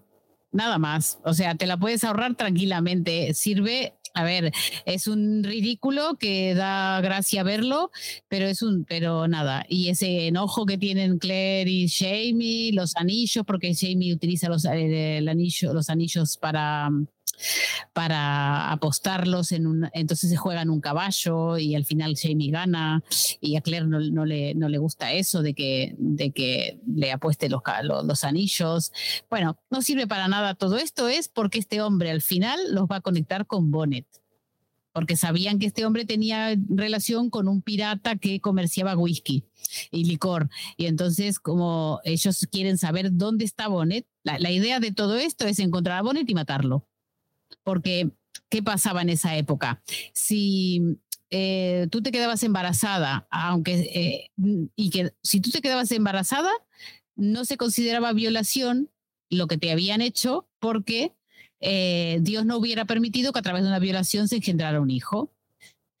Entonces, pues el, el y Bonnet ah, ah, se quiere quedar con River Run, ¿no? Quiere, quiere, eh, a través de Jamie quedarse con River Run. Y entonces, pues hay que matarlo, no hay otra. Entonces, este hombre lo utilizan para llegar a él, que es el que le dice dónde está. A todo esto, Jamie cumple 50 años y parece que sigue teniendo 25. Ya, bueno, la peluca está bastante fea. Las de la cuarta temporada son peores, eso es verdad. Porque ¿sabías que a Sam Hugan se le cayó el pelo? ¿Por las, por las tantas. pelucas? No, antes de las pelucas. Empezó a usar pelucas porque le, le- él es rubio, no es pelirrojo. Entonces le teñían el pelo y le hacían, y no tiene rizos tampoco, y le hacían la permanente. Y le empezó a quedar el pelo que se le quebraba y se le caía, o sea, se empezó a quedar sin pelo pobre y empezó a usar pelucas por eso. Eh, y es entre la tercera y la cuarta que empieza con pelucas. Y se nota mucho. Se nota muchísimo. Y bueno, las pelucas de la, las pelucas de la quinta y de la sexta son mejores que la de la cuarta, porque le quitan el, el, el- el- esto. El, el fle- el flequillo, el flequillo se lo quitan, lo, lo tiran para atrás y ya está. Y queda más simpático así. Este es de coleta. Eh, pero bueno, no sé qué estabas diciendo y me, me fui por las ramas con el pelo y las No, no, que de- cumple 50 años y tiene que Exacto. 25. Exacto, sí, es verdad. Si no fuera por el pelo, lo tiene todo perfecto. Vamos, por favor. Según Claire, le funciona todo. Ya, ya, ya. No, si nos lo demuestran. Ahí está. Ahí en la, en la campaña, ¿no? ¿De qué, de qué hablan durante, en, esa, en esa mañana? Hacen un poco de lo que hacen todo. Ah, bueno, Claire le dice que normalmente lo que se hace en el siglo XX es que se hace un poco, se echa la vista atrás en estos cumpleaños y se ve lo que se ha conseguido y lo que no. Sí, y que bueno, que él estaba haciendo lo mismo. No, no, no tiene mucha relevancia para la trama, ¿no? Hablan de la, la lucha que van a tener con los, con los reguladores. Cuando empiezan a hablar del lugar donde va a tener lugar, del La- sitio donde va a tener lugar, eh, Bri le suena el sitio, empieza a mirar en el mapa y se da cuenta de que esa batalla va a ser la chispa que encienda la próxima guerra Sí. Y que el- la batalla la van a perder los reguladores. Ajá. Entonces ahí empiezan a tener, un- ya tienen una conversación sobre qué hacer, porque claro, Murtag está ahí, entonces eh, tienen el problema de qué hacer. Cambiamos, hacemos que la, que la historia siga como está a pesar de Murtag, o les avisamos y cambiamos la historia y, con lo que, y al final lo que dicen para autoconvencerse es, bueno, ya haremos que la, que la chispa se encienda en otro sitio. Ya, ya la Ya. liaremos por otro lado, pero con Murta no. Sí, sí. Entonces deciden que ir a avisar a Murtag. Roger dice que, que irá él. Se quita la, La escarapela. La escarapela que se, que se ponen para saber que son del mismo bando y se va a avisar a Murtag. Pero Brianna tiene, tiene miedo de que le pueda pasar algo, sobre Claro. todo a la, a la vuelta. Caso es que llega, le puede, puede avisar a Murtag de, que, de lo que va a pasar, pero Murtag le dice que no puede hacer nada porque todos han decidido ya que, que, van, que siguen adelante. Entonces lo único que le pide es que sea él el que se ponga, el que se ponga a salvo. Sí, tal cual, sí. Pero bueno, ya es muy tarde y él ya tomó su decisión también. Bueno, que se nos ha pasado en la boda, en la, La boda- noche antes de la boda, Murtag y Yocasta se despiden. Ah, pues sí. Oh, esa preciosa esa escena. Súper, porque, porque ahí conocemos a una parte de Yocasta muy tierna, ¿verdad? Y, entendemos la razón de por qué ella no quiere, porque él viene todo arrepentido diciendo no te puedes casar con este idiota. Eh, eh, me arrepiento de no haberlo visto antes a esto. Y ella le dice que con un hombre así ella ya vivió, que sus que los ideales van por delante de su familia y que otra vez por eso no, no iba a pasar y que lo lamenta, pero que no, y ya está. Y cuenta ahí esa historia de, de lo que sufrió con su hija muerta, con, con sus otras, porque ella tiene dos hijas más que también murieron después de Culloden. Entonces, claro, mm, es preciosa esa parte de, de, de Yocasta, ¿verdad? Es, es interesante. La conocemos más en profundidad. Ahí se despiden y ya sabes que a Murtag le quedan mm, horas. Cero coma. Que ya, que ya no le queda nada. Después de avisar a Murtag, Roger vuelve, em, coge camino de vuelta, se encuentra con sus antepasados, con la mujer y el niño que se encontró en, lo, en el barco.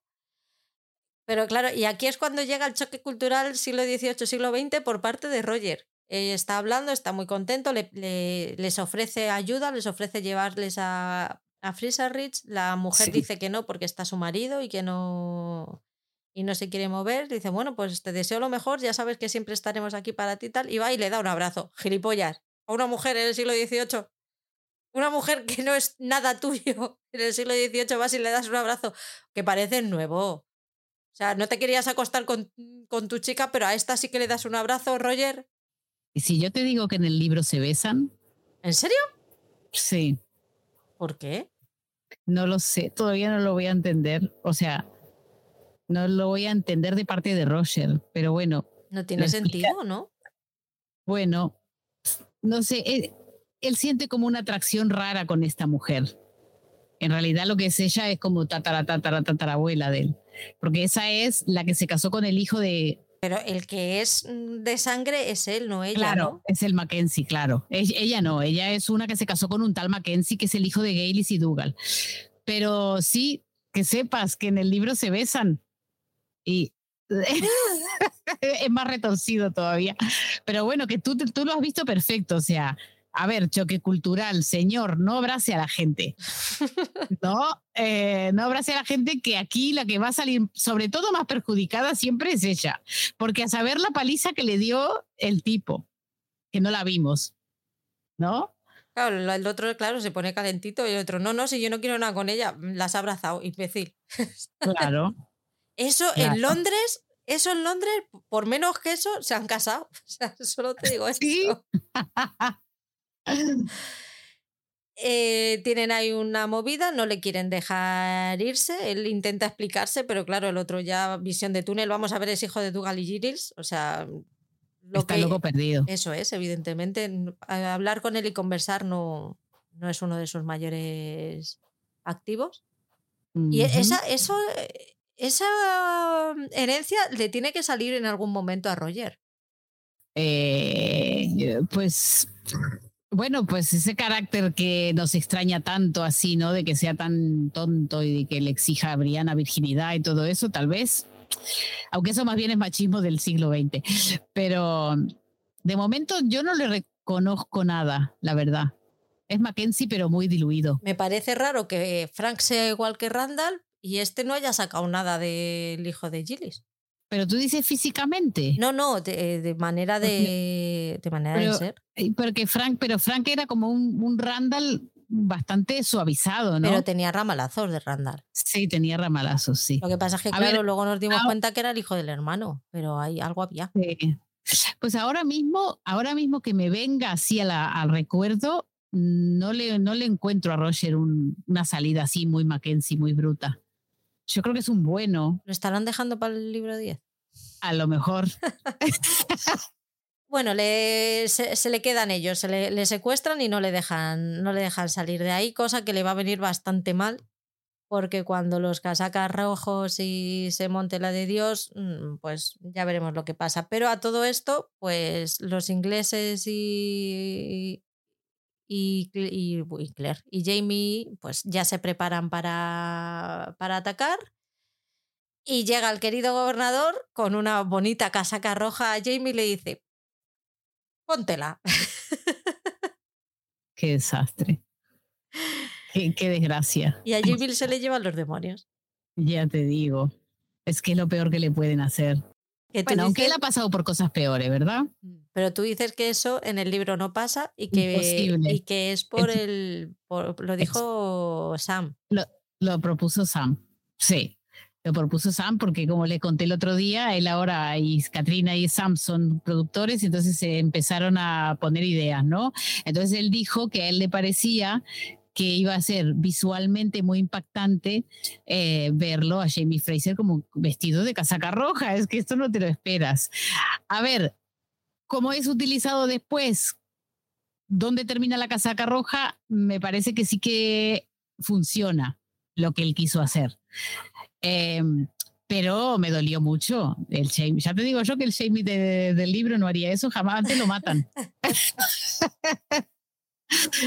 Pues ahí van a luchar, luchan, pierden los reguladores. Ahí está. Eh, se encuentran Jamie y Murtagh. Cuando están a, a punto de abrazarse, un chaval de los de la milicia de Jamie le dispara, dispara a Murtagh y, y le mata. Sí. Él está Guau. súper orgulloso diciendo, mira, mira, lo he conseguido, al final he podido hacerlo. Y el otro no sabe Que ni no. qué decirle. Y se le muere en brazos, le ha- con desesperación, claro, con la desesperación lógica, se, se le lleva a Claire a la camilla, a ese hospital que hay de campaña que han hecho, y le pide por favor que, que le cure, que haga lo que ella sabe, pero que, que le cure, y Claire le dice que no, que no hay nada que hacer porque ya está muerto. Eso es un momento durísimo, ¿verdad? Esto sí que lloramos aquí con eh, lo, último que le quedaba a Jamie de su, de su historia, de su familia, de, de su Escocia, de Lallybrook, de Leo, ¿no? Él era Fraser, además, eh, Morta era Fraser. eh, y bueno, lo más parecido a un padre se le terminó ya y le cuesta mucho aceptarlo. Se siente tan mal, pobre, porque aparte eh, él ya está harto de la guerra. Él ya sabe, él ya pagó los peor precio por la maldita guerra y por los ideales. Sí, y ahora ve que otra vez pierde lo mismo, alguien muy querido por esto. Entonces está, bueno, está absolutamente harto. Y, y a mí me gustó mucho esta escena, fue muy emocionante. Y ahí es cuando le tenemos que decir gracias serie por haber mantenido vivo a Morta y así veíamos este despedida mucho más digna que en la del libro que simplemente él eh, pierde en Culloden a, a Morta en la batalla y nunca más lo ve. Por lo tanto, él deduce que él murió, pero es que no, no tiene idea, no, no hace esta despedida, ¿no? Entonces ahora como que cobra mucho sentido esa escena del principio que nos hicieron un tremendo fanservice de mostrarnos Lallybrook y mostrarnos a un Jamie pequeñito con su kill puesto y con su padrino jurándole ahí protección para siempre. Eh, así que nada, eh, gracias Morta por todo lo que nos diste. Fue eh, un personaje increíble. Esto, esto da mucho lástima dejar ir a personajes así. Sí, la verdad es que sí, porque era un personajazo. Sí. Y termina el episodio viendo a, a Roger colgado, ahorcado, Sí, qué lindo, pobrecito. que no lo, no lo, no lo pude disfrutar. No, No ¿Por qué porque, no, porque como se acaba de morir Murta, Ah, te habían dejado con las emociones. tenía yo sentimientos encontrados, pero claro, Estabas ocupada en, en el- en la muerte del otro, en la emoción de, de la despedida. me parece fatal que, que decidiera en ese momento. Para, para ahorcar a, a Roger. Llevaba seis episodios esperándolo, o cinco, ya no me acuerdo, muchos. Fatal, me parece. Empieza el, el episodio siguiente, en el siglo XX, Roger dando clase en Oxford, hablando Sí. de las últimas palabras, la importancia de las últimas palabras en el ser humano. Brie está de oyente, tienen ahí un pequeño debate y lo siguiente que vemos es ya siglo XVIII, Roger colgado, le descuelgan y vaya por Dios, que para uno que se tenía que morir no se muere. Pero por favor, pobre Roger. Que resucita Sí. Ah, Claire le practica ahí una traqueotomía como una diosa que es de la medicina y, lo, y le pone ahí un palito que lo hace respirar. A y- Roger sí, ¿eh? A Murtag no, pero a Roger sí. Porque Murta ya llegó muerto, no había manera. y, y bueno, Ay, en fin, en fin, que hay que tener que, que, que faltan cosas, que Roger va a dar otras cosas. Nada, John Gray, que todavía no, no pasa nada, ya llegará. en este episodio hacen un homenaje al cine mudo, así que todo lo que todos los recuerdos de Roger sobre ese momento serán como en cine, en cine mudo, imagen en blanco y negro, rota con cartelones en el que te pone el texto de lo que está pasando. Hacemos una elipsis tres meses después de la batalla y Brie está hasta el coño de Roger, ya no le aguanta más, dice, ándate den por culo que a mí me han violado y no he dado tanto el coñazo como tú, macho, que me tienes hasta los huevos. De verdad, la que llevó mejor la violación hasta ahora eh, fue Brie, Hombre, quiero decir. hombre la, otra, tuvo- la otra, es que, es que no podemos hablar de la otra, pero la otra no es lista. No es lista, mi amiga. A mí, a mí también me gustan. Claro, a mí también, pero por eso, pero no podemos andar ahí por la ¿eh? vida. Claro, no se, no se puede. Claire, por No. favor.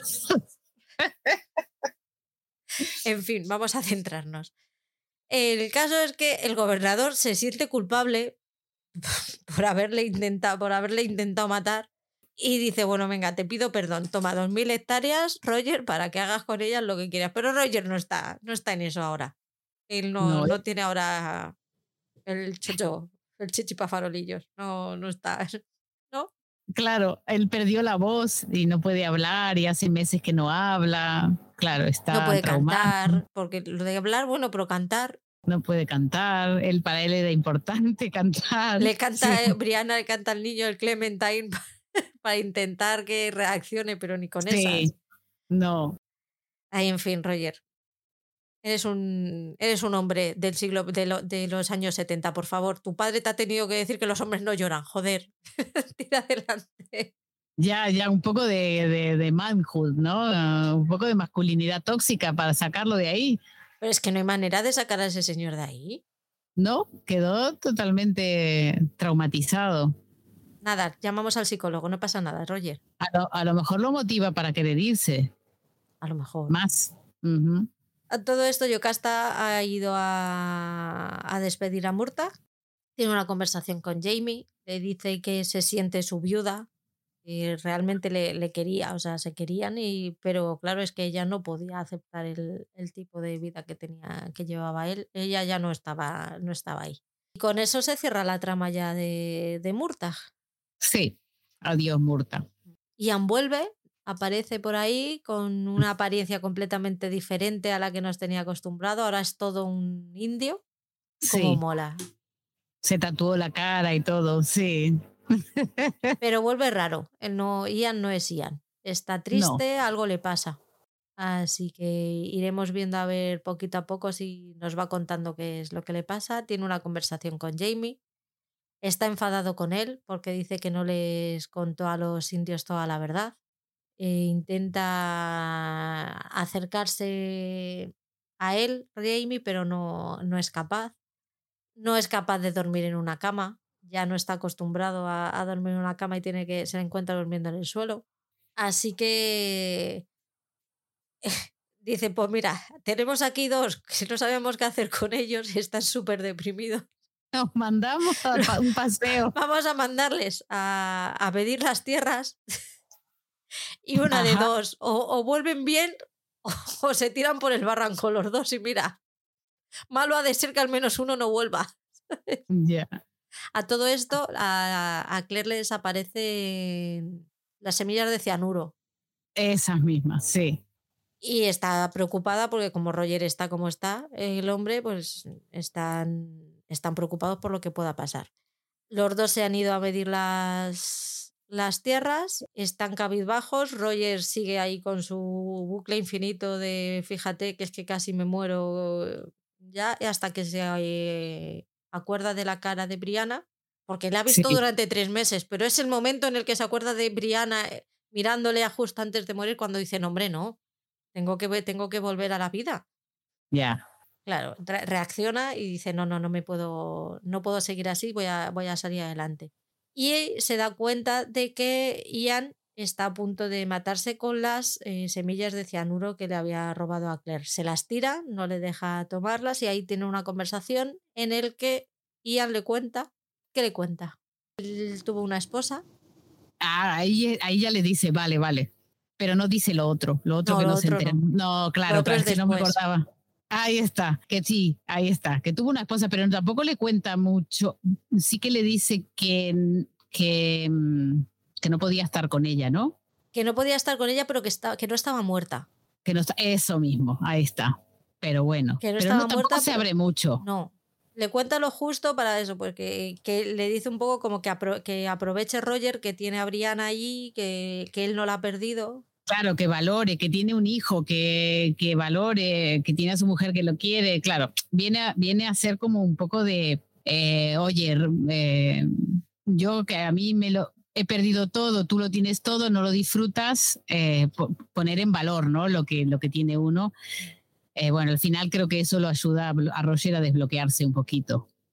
Y el capítulo termina, no es que termina que Roger está tirando un... O hay un momento, hay una escena que Roger está con un, con un papel que, que, eh, de esto que usaban para apuntar las medidas y hace como un avioncito Es y lo verdad. tira por un barranco. No sé si lo, lo captaste a ese momento. Y no sé si te, da, si, te, si te diste cuenta que durante toda la serie Roger lo mostraron con aviones. Cuando están buscando los papeles de Claire allí en el ático del, del reverendo, eh, él juega con un avión. Cuando siempre tiene un avión en la mano. Eh, entonces Roger con, eh, con los aviones tiene una historia. Y, no sé si en la, en la serie creo que ya se dijo en algún, porque yo lo tengo apuntado, o sea que se debe haber dicho que el padre de Roger era, murió, era piloto de, de, aviones en la guerra, la Segunda Guerra Mundial. Si recordamos que Roger es huérfano porque los padres murieron en la guerra. Entonces, entonces él tiene algo con los aviones y bueno, estas cosas que a mí me gusta decir para que empecemos a ser un poco conscientes de los aviones y de Roger y su relación con los aviones. El episodio termina cuando llega a casa y le dice a Brianna que va a seguir adelante, que no quiere perderlos y que, que ya está, que ya se le ha pasado. Bueno, ahí está. Bueno, pobre Briana, pobre Briana, un poco de paz. A todo esto, Marsali vuelve a estar embarazada otra vez. Nah, Marcelino, para. Qué mujer. Yo soy yo y me, y me separo de Fergus. Y pensar que lo primero que le preguntó a, Claire era cómo se podía hacer para evitar los embarazos. ya te digo. Y nos vamos al siguiente episodio con la trama de la serpiente. Jamie sale a, a cazar, se lleva, se quería llevar a, mm, a Brianna, pero Brianna le dice, anda, no llévate a Roger, Sí. que tenéis que sí, haceros amiguis. Que tiene que empezar a activarse este. Sí, sí, sí. A Jamie no le hace ni puta gracia, pero dice, bueno, es mi hija, la quiero. mm, Y venga, va, pues me la llevo. Se van a, a cazar y cuando están a punto de, ca- de cazar a un bisonte de un... Bueno, han fallado. Pues tenían a una manada de bisontes enteros y no son capaces de, de matarles y a él le muerde una serpiente. Ahí está, Y la cosa se empieza a poner muy fea. ahí está. Y los otros se separaron, sí. Sí, se separaron de los otros, sí, y, no, y quedaron en encontrarse en la casa. Con Ahí lo cual está. los otros no van a buscarles. No. Roger hace lo que puede, le abre la, la mordedura, le succiona el, el veneno que puede, pero no es suficiente. Eso empieza a, a extenderse por la pierna, tienen que pasar la noche ahí. Ahí empiezan a hablar los dos. eh, Jamie le pregunta si él, podría darle la extrema unción. Ah, Jamie se empieza a poner muy malito. Sí, Jamie se empieza a dar cuenta que se está muriendo. Y claro, esto de a, a, a, Roger le empiezan a pasar estas cosas, como él es hijo de un reverendo, le empiezan a pedir ese tipo de cosas, de ¿me puedes dar la extremación? ¿Puedes hablar en un velorio? ¿Puedes eh, casar a la gente? Y claro, hay un, hay un momento en que cuando Jamie se siente morir, que le dice, eh, si me muero, tienes que llevarte a Claire de aquí tienes que llevarlo, al, tiene que volver al futuro, porque él nunca va a sentir que Claire está segura mientras él no esté, si él no está vivo, ¿no? Eh, entonces, eh, pero bueno, Roger en su nega, negando, no te preocupes, no vas a morir, te voy a volver, te llevo al Fraser Rich y, te, y Claire te va a salvar. Pero, pero bueno, yo creo que en ese momento él empieza a, a Jamie empieza a, a, querer, digamos, a reconocerle un poco más, a, a, querer a Roger. Yo creo que empieza a querer tenerle cariño, ¿no? Puede que sea un inútil, puede ser que no sirva para eso, pero lo empieza como a aceptar y, y a querer. ¿no? Le, le, dice Roger Mac, es una manera muy dulce de llamarlo, no sé cómo lo ponen en castellano eso. Ah, igual, igual. Ah, vale. ¿Tú sabías que Mac quiere decir hijo? Hijo de. Ah, no por eso hay todos, Mackenzie, Ma, McDonald, Mac, no sé qué quiere decir hijo de Donald, hijo de Kenzie, y así es que se hicieron los apellidos. Y, y él le dice Roger Mac, eh, en realidad le está diciendo Roger hijo. O sea que es muy tierno, es muy tierno. es que Jamie, Jamie, es perfecto. Y bueno, se pone, se pone chunga, ¿no? La cosa, se, al final sí que logran... Van a buscarles, se, les, se lo llevan a, a Freezer Ridge y allí esta Claire intenta hacer todo lo posible por él, le buscan larvas para que le coman la carne putrefacta. Sí, sí. Pero el querido señor Brown en el episodio pasado les, les rompió la jeringuilla. Ay, la madre que lo parió. Y no sí. le puede poner penicilina, con lo cual sin penicilina las cosas se ponen bastante feas. Cuando ella ve que las cosas que, que la, la, cosa se pone mal, le dice que seguramente ah, él le ve la sierra sí. para cortarle la pierna y le dice que se olvide. Que, él, que prefiere que no, que no quiere que le corte la pierna, que le deje morir. Si la, si sí. la otra opción es dejarle sin pierna, que le deje morir. Esto a Ian le, le llevan los demonios por, y uh -huh. sube a hablar con él y le pone verde. Dice que qué pasa, que si su padre es menos, menos hombre que, que él o Fergus es menos, menos hombre que él, que le, además le hace muchísimo daño porque le dice yo siempre he considerado a mi padre inferior a ti, siempre te, te, he considerado a ti superior, pero ahora me he dado cuenta de lo, de lo increíblemente valiente que es él y lo cobarde que eres tú. Y ahí le, le mata. Le mata totalmente. Es que tiene tanta razón ese chico. Y nada, o sea, al fin alguien puso en su lugar a este orgulloso, ¿no? Hombre. Pasa, pasa, que él no, no, logra, no logra verse un hombre dependiente, pero bueno, que también tenemos valor por otras cosas los dependientes. Hombre, no, sab no, sabéis lo bien que estoy aprendiendo a manejar la mano izquierda. Claro. Escribir, escribir escribo como hija, pero lo demás... Tengo apuntes de niña de primaria. Bueno, creo que puedes volver a aprender. Creo que es posible, ¿sabes? Sí. Eh, si, si, nos obligaran eh, o si te quedara una mano sola, creo, creo, que seríamos capaces de escribir. Yo creo que sí, al final es que sí. es ejercitar. Sí. Y el, el, cerebro aprende y se amolda. Mm. Así que nada, por otro lado está la, la, la angustia de Claire, que se da cuenta que con todos los conocimientos que tiene, no le va a dejar salvarle la vida, no le va a ser posible salvarle la vida. No, y, y bueno, ella ahí eh, lo, eh, lo, que se plantea es, es, ese momento, ella dice, bueno, si, bueno, dice Briana, eh, tú hazlo igual, lo dormimos, no, no lo dormimos porque todavía no tenemos eso, pero tú hazlo igual y, y después ya tendrá tiempo para estar enojado, estará vivo para estar enojado, ¿no? Como diciendo, bueno, mejor vivo que muerto. Y, y ella siente que rompería, no con la palabra de, de Jamie, o sea, mm. su palabra, como que Jamie no le perdonaría nunca esto.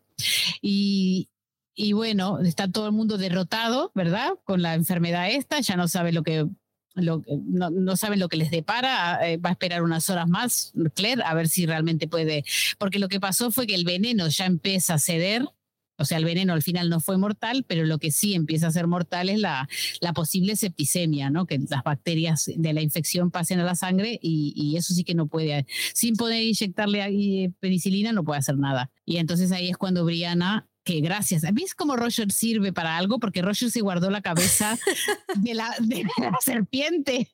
Entonces, a Brianna se le ocurre hacer una jeringa con, eh, con, los, con, con los dientes de la, de la, de la serpiente. Y entonces, eh, al final sí que pueden usarle la penicilina. Y por suerte, la diosa de Claire tenía hecha la penicilina ahí y los caldos eh, eran buenos y, y, y, bueno, le puede, le puede, lo puede tratar, le puede tratar la infección. Yo estaba todo el rato pensando que había cogido la cabeza de la serpiente para extraerle el veneno y hacer el antídoto. Yo estuve todo el, todo el episodio pensando eso y diciendo, pero vamos a ver, ¿cuándo le vas a dar la puta serpiente a Claire? Por favor. Sí, se tardó mucho. Se tardó mucho. No, la tenía aquí, pues la cogí, pues yo qué sé por qué lo cogí. Pues ya que la has cogido, dala. Si no, ¿para qué la Claro. coges?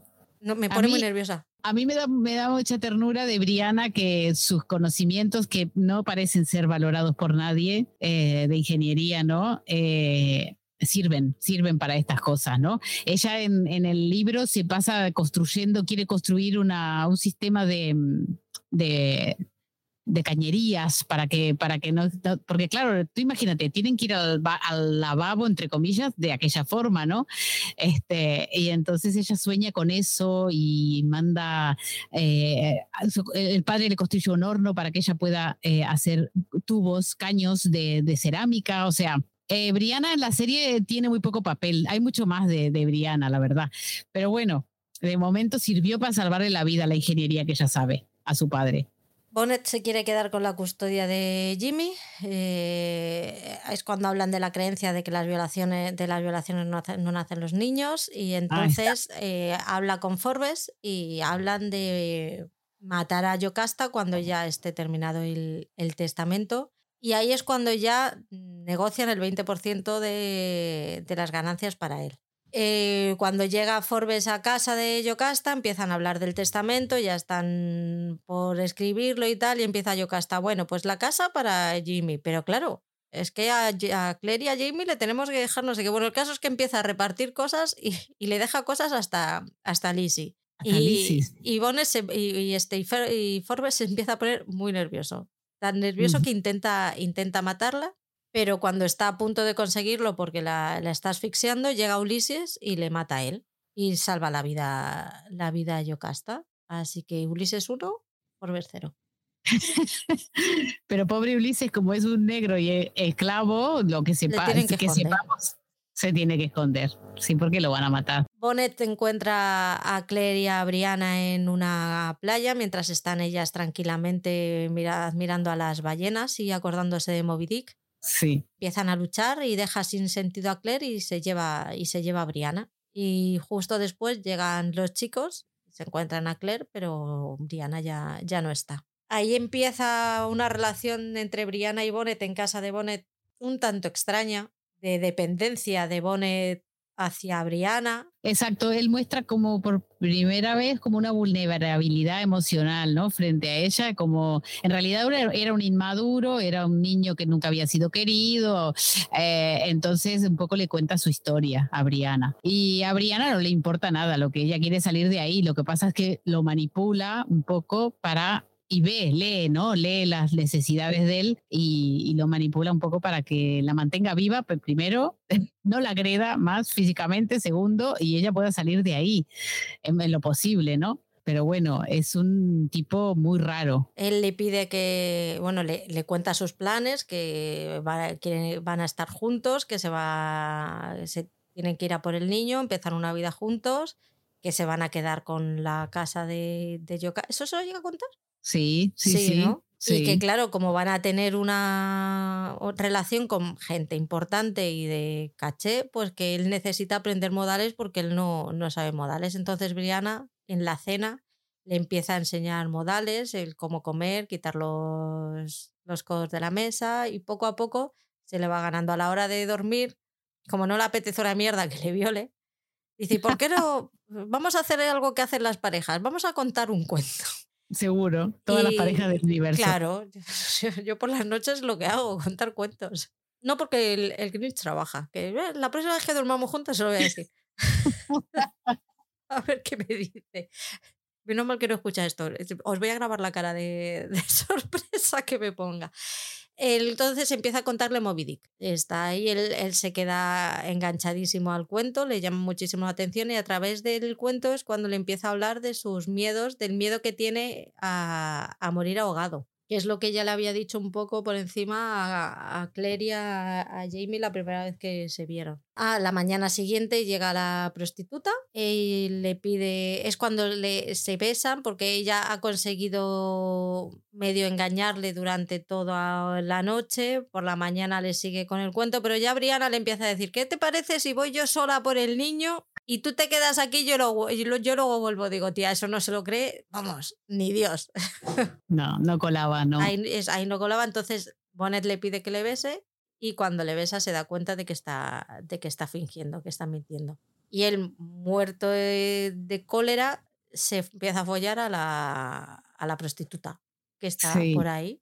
Cuando les deja solas, ella, Brianna intenta que le ayuda, pero la, la prostituta es prostituta, pero no gilipollas. Y le dice que, que no, que ella sabe de lo que es capaz Bonnet y que no, no se la va a jugar. Así que ella se va y Brianna se queda sola en la casa esperando a, a verlas venir. Llegan al pueblo los Claire y compañía y se entran al burdel porque todo el mundo sabe que los burdeles eh, ahí se sabe todo. Es, Sí. Ahí es donde, si quieres información, tienes que ir al burdel. y entran todos y preguntan, se encuentran, fíjate qué casualidad, que era el turno de la, de la prostituta. Ese día trabajaba, no, no, no lo tenía libre.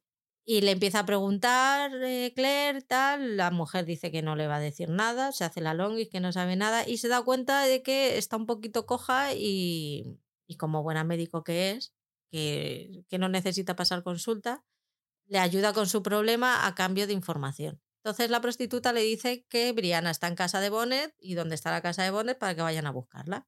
Mientras tanto, él está intentando vender a Brie por 6 libras, que barato me parece hasta para el siglo XVIII. La verdad que a mí también me parece muy bajo ese precio. Jolín, digo, 20, 20 yo ya lo empiezo a ver bien, pero 6, eso es regalado. Bueno, la, cuando, cuando, cuando Liri le pide la pensión esa que le exige a Jamie, el- eran 20 pounds anuales, 20 libras anuales. O sea que Bueno, sí, a lo mejor sí, si lo miras a lo así. mejor sí que 6 es mucho dinero, sí. Bueno. La está intentando vender, pero justo antes de venderla le llegan los otros tres y empiezan ahí a, a da- a darles de hostias a los dos hasta que los dejan, o sea, ganan la, la lucha y se quedan con Bonnet y le dice Brianna, ahí, Mm, pero no le matemos. Lo que diga la justicia, dices, pero tú eres gilipollas, estás en Sí, sí. Outlander, Sí. no has aprendido nada. Ya, cinco temporadas que llevamos aquí, cuatro y media, y todavía no has aprendido. que o Ya haces tú las cosas o salen mal, hija de mi vida. Yo en ese momento dije, ya verás, la va a cagar. Ya está, ya- otra vez que se va, otra vez que se va a librar. esto se- sí, sí, sí. Mm, La verdad que estuvo buena esa escena de la playa, como Roger ahí muestra un poco de hombría y le, le pega ahí unas trompadas que lo dejan medio verdo, pero bueno, no sé, Brianna toma esa decisión y bueno, a ver, Pero bueno, esta vez le sale bien. Al Sí. final la, la justicia le ¿lo condena? lo condena, le condena a muerte Sí, ahogado, que es su exactamente. mayor, que es su mayor miedo. Entonces él lo está, está sufriendo, el tío está muy bien, ¿eh? el actor está súper bien en, en la Es escena. buen actor. Es muy sí, buen es actor. A mí es que a- a- el Bonnet que yo me imaginaba era feo, porque el Bonnet, como lo describe Diana, es feo. Lo que pasa que este no, este está bueno. Sí, sí. Pero bueno, Y cuando está ahí a punto ya de ahogarse, eh, alguien le pega un tiro y descubrimos que es Brianna, sí. que le dice a Roger que es para que no, para que no sufra. Pero ninguno lo tenemos claro. No sabemos si lo hace por mercy o, o por, por piedad o, por, o, pa- o para asegurarse de que se muere realmente. Sí, yo, yo creo que sí. Sí, Se dice a sí misma que es por piedad, pero en el fondo sí, pero todas lo hubiéramos hecho. Ya te digo. Así que trama de Bonnet cerrada, totalmente. Muere, al fin, se acabó. Lo único que nos queda pendiente de esta trama es saber si es el padre de Jamie o no. Yo creo que, yo creo que Jamie es hijo de, de Bonnet. ¿Tú piensas que es el. Vale, ok. Yo sé que tú no lo puedes decir porque tú lo sabes. Claro, yo ya lo sé, pero bueno, podríamos quedarnos, habernos quedado con la duda siempre. Pero no, no, se descubre. Eh, se descubre, se descubre. Y me da la sensación de que sé cómo se va a descubrir y todo. Se descubre ahora, ¿eh? La sexta. O sea que no te queda mucho, ya lo sabrás. Sí, porque ya nos han enseñado en el microscopio los espermatozoides de Jamie, así que me parece que los de Roger no van a tardar mucho en pasar por ahí. Por el microscopio. En fin, ya veremos. Tenemos crema de cacahuete, porque Oh, Claire echa mucho de menos a crema de cacahuete. Se acuerda mucho de ese sándwich que le hizo Brianna cuando, cuando volvió al siglo XVIII, que la dio para que se llevara para el viaje. Sí. Y no quiere que Jamie crezca sin, sin saber lo que es comerse un, un sándwich de, de crema de cacahuete y mermelada. Así que desde el principio han ido a recoger cacahuetes para hacer crema para poder hacer el sándwich. Al final del episodio ya hablaremos de lo que les parece a cada uno esa- ese gran manjar. Se encuentran por el camino una cabaña quemada, calcinada completamente. Dicen que es obra de los indios Sí. que está, todos los que están en esa cabaña están muertos, salvo uno que al final termina matando a Roger por piedad para que deje de sufrir. No me queda muy claro a mí eso que tiene que ver con la trama o si será algo que veamos más tarde. Me ha parecido un poco pegote o ha sido algo que yo luego no, no he, no he prestado atención. Lo de la cabaña que se quema. Sí, o lo de esa persona. No, yo creo que mm, para mostrar muy gráficamente lo que pasaba, ¿no? De que empezaron a ver esas revueltas, ¿no? En la, eh, cerca del cerro, además, como que estaba llegando la insatisfacción eh, a, a la casa de ellos, ¿no? Pero bueno, sí, es bastante. Así aparece en el libro, ¿eh? Lo de la quemada de la cabaña y esa persona que todavía está sin morir. O sea que no, no, no es que vuelva a aparecer esto, sino que sí que hay algunas flechas, entonces los hace pensar que fueron indios, Mm. pero nada más. nada, o sea que vale, Por lo menos que yo haya per- percibido. no me he Sí. perdido nada entonces, vale. No, creo que no. Vale. Eh, Jimmy está jugando con, con Ian, con la piedra india. Cuando están jugando, de repente a, a Jamie le empieza a quemar y empieza a escuchar el sonido de- del círculo de piedras. Y te- cuando la tiene en la mano, la piedra se rompe. Que eso todavía no sabemos, ellos no saben cuál es el significado, nosotros tampoco, pero seguramente sabremos cuál es, qué- por qué es capaz de romperla, ¿verdad? Sí que sabremos, sí. Entonces se dan cuenta de que eh, el niño ya puede viajar. Roger ve las puertas del cielo abiertas.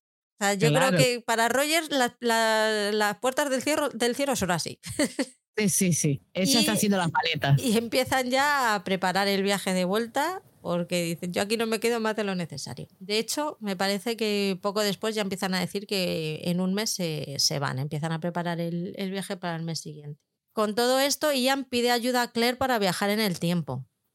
Le pide que le diga cómo hacerlo y que le ayude a, que le ayude a hacerlo. De ahí que yo crea que la señorita India es del, del futuro. Que, Ah. que yo creo que lo, lo medio dice. ¿Cuál? Aquella que se encuentra en el, cuando, a donde se habían llevado a Roger. No, no, No, en esa conversación a mí Ah. me hacen esa conversación a mí me hace entender que, que en el futuro está algo que él quiere o la, la mujer que él quiere algo que algo que él quiere está ahí. Yo creo que él quiere viajar al pasado Ah, bueno, para claro, arreglar cosas, hacer cosas de otra manera. también. Podría ser, las dos cosas podrían ser, pero yo creo que él lo que él está, re- no, no arrepentido, porque tampoco es verdad, sino como que él está pensando, mm, si yo pudiera volver y arreglar cosas, no sé, yo entendí eso. Sí, sí, tiene más sentido lo tuyo que lo mío. Luego tenemos el, el señor Brown que no se oye, no, no se va. No, no quiere dejar a, a Jamie y a Claire, les ha cogido cariño y, y va allí con su mujer, Ahí con está. una, con una muñeca rota. Sí. Que dije, ay, sí. mírala como yo. Pero no, lo es el codo. Y no es por lo mismo, ¿eh? No, seguro que no. Y no, yo soy más gilipollas, yo jugando al pañuelo. Eh, en fin, tontos hay en todas partes. Y cuando Claire eh, entra a la consulta, el doctor Brown, el señor Brown no está muy por la labor de que, de que la mujer entre a la consulta, pero al final Claire les obliga prácticamente a, curarle, hace que la señora, la, señora Brown se quede sola y prácticamente la sonsacan, que es que le, le da hostias como panes. es una mujer maltratada. Claire le ofrece ayuda, le dice que, salga de ahí, que no puede consentir eso, pero claro, si en, el, si, en el siglo XXI es difícil, pues imaginaos en el siglo XVIII. A todo esto Brown vuelve, le medio pilla eh, hablando de esto, se enfada, la intenta sacar a la mujer por la fuerza y justo antes de salir ve una caja con el nombre del doctor Rawlins y claro, ya al, señor Brown ya le está cuadrando toda la vida. Claro. Porque la mujer no había querido acostarse con él. Ah, es verdad. Porque el doctor Rowling había les había enseñado que no se tenía que tener relaciones sexuales en tales días si no querías quedar embarazada. Y entonces, claro, él hizo todas las cuentas, le había roto la, la, muñeca a la mujer porque la había querido forzar para tener sexo, todo. Y bueno, y dijo, ah, la culpable es esta bruja, ¿no? Que le había quitado su derecho Exacto. a poder ser padre. Claro, porque el derecho es de él, no de ella. No, no nos olvidemos. Faltaba más. Eh, a todo esto, Ulises se está escondiendo en la cabaña de, de. Pues esa cabaña vale para un roto y para un descosío, ¿eh? Madre ya mía. te digo. Ha pasado por ahí todo Outlander. Yocasta. Ya te digo. Eh, Yocasta y Murtag le dieron buen uso. Buen uso, la verdad. Sí.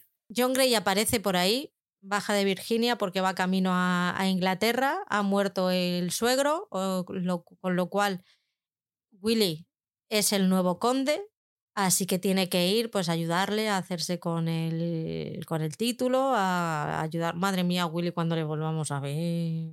Si ya estaba subidito antes, madre mía. Ay, a ver, a ver. Ahora en la séptima lo veremos, ¿eh? No va a haber dijo el aguante. En fin. En este entremedias, como Brianna se va, Jamie se acuerda de que tiene una hija y dice, hostia, desde la cuarta temporada no hablaba con ella, espérate. A ver si se me va a ir y no la, no la veo haber dicho adiós. Entonces se encuentra en el comedor con ella una noche, empiezan a hablar y le dice, pues es que hacía tanto que no hablábamos tú y yo que se me había olvidado decirte que, tiene, que tienes un hermano. ¿Qué te parece? Mira, me ha traído aquí el eh, John Gray, que es el que, que está haciendo de padre. Me ha traído un retrato, pues mira, ya te le presento. Ya.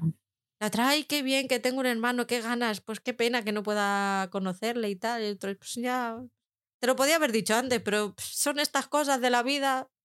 Entre la compra y el ir al baño, pues se me ha olvidado. Entre matar gente, eh, casar y todo eso. Que me pica una serpiente, pues cositas del día a día. que no. Que no, fíjate, no se me había ocurrido decírtelo. Y en una de estas, siempre tiene que haber una escena de Brianna y John Gray, porque claro, los, creadores de la serie no son tontos y saben que ahí hay mucha química y que la serie sube como la espuma. Carguémonos a Rogers ya, por favor. y tienen una conversación en la que se despiden el uno del otro porque uno se va a Inglaterra, la otra han llegado a un acuerdo de decir que se van a Boston, quieren mentir lo menos posible, entonces menos, menos el tema del siglo, de demás, todos lo han seguido más o menos a, a rajatabla. Ella se va a Boston, saben que no se van a volver a ver más, entonces se despiden. Y Brianna le dice que ya sabe que, que Willy existe, que es su hermano, que le gustaría conocerle y, todas estas cosas. Y yo, como en estas cosas me pongo muy cínica, cuenta tú qué es lo que falta por decir de, de, este día, de este día de que... De, de, Willy, no sé si hay algo más que me falta. No, eh, no, es que no, es lo lindo cómo se despide eh, Jamie de, de Brianna y, y le dice, antes era marido, pero ahora soy padre, ah, soy abuelo y aunque vuelva, aunque, aunque no los vuelva a ver, has hecho mi vida completa, le dice el padre. Entonces, si tú tienes un padre que te dice esas cosas, a ver una cosa, Aunque te lo diga de 10 años en 10 años, da igual. No, pero es que no. Porque a, ti te dio la sensación de que no hubo mucho. No ha vuelto a hablar con ella desde la cuarta temporada, desde, desde que se reencontraron. Bueno, pero eso no es culpa de Diana Gabaldón, eso es culpa de los, los productores de la serie. Es verdad, es verdad. Ah, tendrían que mostrar mal. También a Jamie lo muestran mucho con su. No lo muestran tanto con los. Yo entiendo que trabajar con niños en televisión debe ser muy complicado, pero él es muy buen abuelo y saca a, a todos, a los, todos los hijos de Todos los hijos eh, de los de la I de las cabañas, pum, todos a cazar, aprender a hacer esto, aprender a hacerlo, los tiene ahí, andar a caballo les enseña. Eh, así que mm, eso es una lástima que no se pueda representar mejor. Pero bueno, ahí la que vemos muy en negación de que Brianna se vaya es a, Claire, ¿no? Cada vez que ve una situación de despedida, ella como que, ¡boom!, se va y se, se ocupa en otra cosa. Pero bueno, eh, en el momento, hubo un momento, hubo un momento sofoco, sofoco menopáusico de, la, de las 4 de la mañana, cuando te viene así el sofoco, tienes que abrir la ventana y, y, ponerte así hacia atrás y que venga tu marido y encima te haga un servicio, pues que tuvo sus frutos, ¿no? Tuvo sus frutos y, y Claire al otro día, pues lo, el fruto lo ve en el, lo mira el microscopio y e, ese microscopio que parece que John, John Grain había venido y le había traído un, lente nuevo y le muestra a, a Jamie, ¿no? Esta, este micro, este, estas células, ¿no? y le dice, ¿de dónde lo has sacado de ti? Le dice, ¿qué te imaginas? Que voy por ahí recolectando eh, esto. Eh, bueno, eso fue un momento, le dice, ¿qué es lo que ves? Porque Jamie mira Dice, veo pequeños bichitos con cola nadando. Me parece muy simpática la descripción. Dice, cuando me hablaste de los gérmenes me los imaginé con dientes, pero no tan hermosos. Ay, si será, si será egocéntrico que, aunque él en ese momento todavía no sabe que son de él, los ve hermosos, ¿no? Pero nada, ese, ese es un momento que se agradece cuando una vive entre microscopios también. Y nada, de este capítulo yo creo que lo que queda es eh, que viene Brown, ¿no? Viene el Brown y le dice lo de la semana del... Em, la de la, eh, la, formación de la, del comité de seguridad, porque como están pasando todas esas, esas, esas revueltas, que la quema de, de, cabañas, ¿no? En el, en el cerro y por ahí, por entre los pueblos, eh, viene el Brown grande y le dice que hay que formar un comité de seguridad a Jamie. Y aunque y Jamie se reserva el derecho a participar, ¿no? Y dice, yo la verdad es que no quiero participar, pero bueno, mmm, Claro, esto, esto pasó en el momento en que ayudaba a la, a la esposa del, del Lionel Brown. Eso, eso también es verdad. Pero no lo habíamos dicho, ¿no? Lo de que Jamie no quiere participar en este comité de seguridad. No, porque es que eso yo lo he visto ya después. No sé si en ese momento se, se niega por primera vez. Él, él dice que él se, se, se da su derecho a, a, pensar, a pensarlo. Claro, luego el otro viene ya más firme, ¿no? La, y bueno, después ya viene que, que, que al final Roger y Brianna se van o sea, quieren van para las piedras. El momento de despedida de Lizzie me da tanta pena cuando le dice, bueno, ¿cuándo nos vamos en la otra? No, que no va a ser que no. Tú no, y la otra, ¿cómo? No, tú te quedas. Pobrecita mía. Pobrecita, sí, pobre Lizzie. Hasta ahora ella había estado súper agradecida y viviendo con Briana a tope todo lo que tenga que vivir, la ayuda mucho, pero claro, no se la pueden llevar, evidentemente. Y al final le piden a, le piden a Ian que los acompañe a las piedras y, llegan a las piedras, se atan me da mucha gracia por cómo se atan, el miedo que tienen, ¿no? A separarse, porque parece que entrar ahí a las piedras es como bastante... Eh, pánico. Tiene que ser un viaje... Claro, y bueno, a mí, bueno, y se, y se van, porque desaparecen, porque, porque Ian los deja de ver. Eh, ellos desaparecen, lo que pasa es que, eh, bueno, en ese capítulo desaparecen. Y, y entonces Ian toca la piedra a ver si él también puede irse, porque él tiene ese deseo, ¿no? De, viajar en el tiempo. Y no.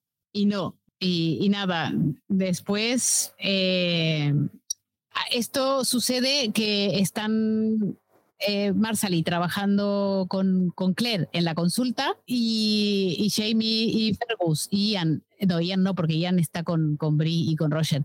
Es, los hombres, digamos, del cerro están afuera y escuchan unos, unas explosiones en donde ellos tienen la destilería del whisky.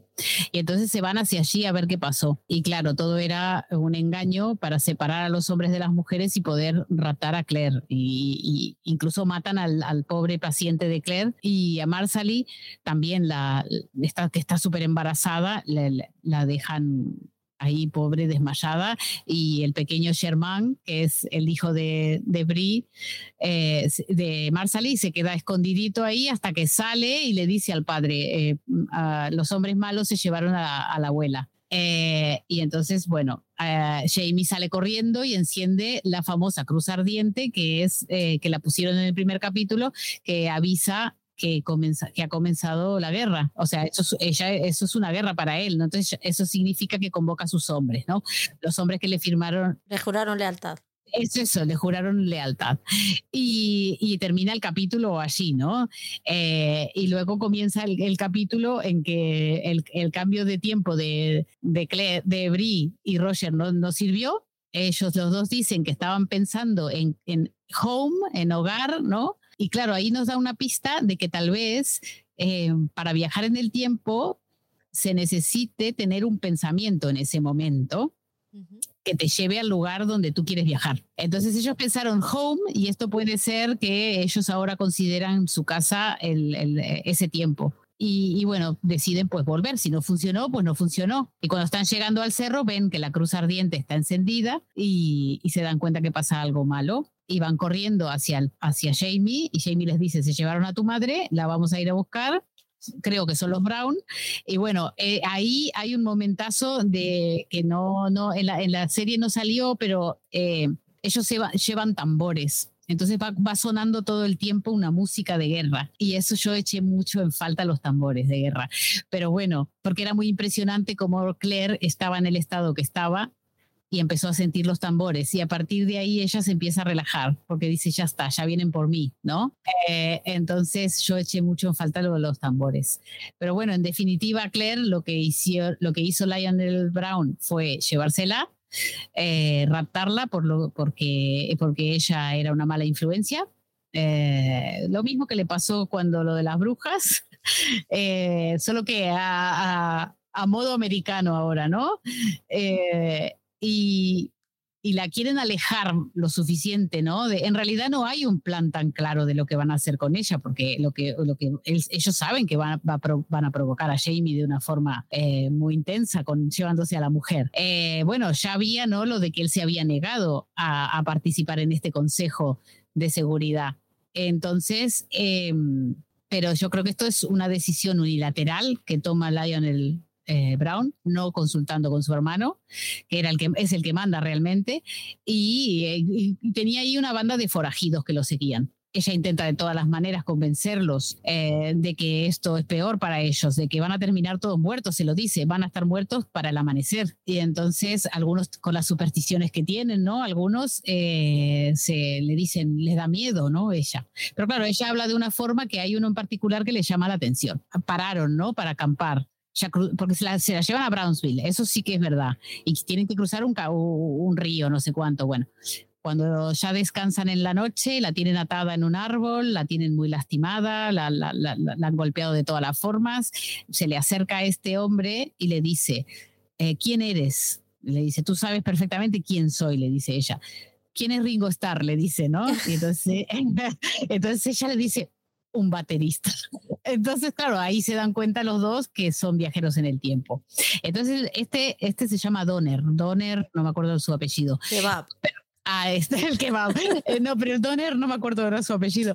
Pero el hombre este, em, por, lo que, por lo poco que dice, em, ella le cuenta de aquel que, del de la piedra y el, y el, eh, el cráneo, le dice su nombre eh, y resulta que era su amigo. Lo que pasa es que aquel del cráneo ya estaba muerto, por lo tanto viajó a antes y este viajó a este tiempo. Entonces, eran amigos y quisieron viajar juntos, pero ¿por qué uno viajó a un tiempo y el otro a otro? Entonces, esto todo para que empecemos a tener como elementos para ver lo de los viajes en el tiempo, qué, qué es lo que pesa para que viajes a una época o a la otra. Entonces, Brianna y Roger pensaron en hogar y pum. Eh, la única vez que que no sabemos qué estaba pensando Claire fue la primera vez que viajó, porque ella en realidad no tenía una intención clara de viajar con Jamie si no lo conocía, ¿verdad? Eh, pero por las demás veces siempre hubo una intención. Eh, Claire quiso volver con Frank, pensó en Frank. Brianna pensó en su madre, viajó en el tiempo. Roger pensó en Brianna, viajó en el tiempo. ahora estos dos indígenas, porque los dos eran indígenas, viajaron pero a tiempos diferentes. Por lo tanto, una cosa que me preguntaste hace unos capítulos fue, ¿se puede viajar a diferentes tiempos? Eh, o siempre... Pero era más si era aleatorio. Claro, yo creo que es más según lo que tú pienses o según si hay alguien del otro lado que te atrae.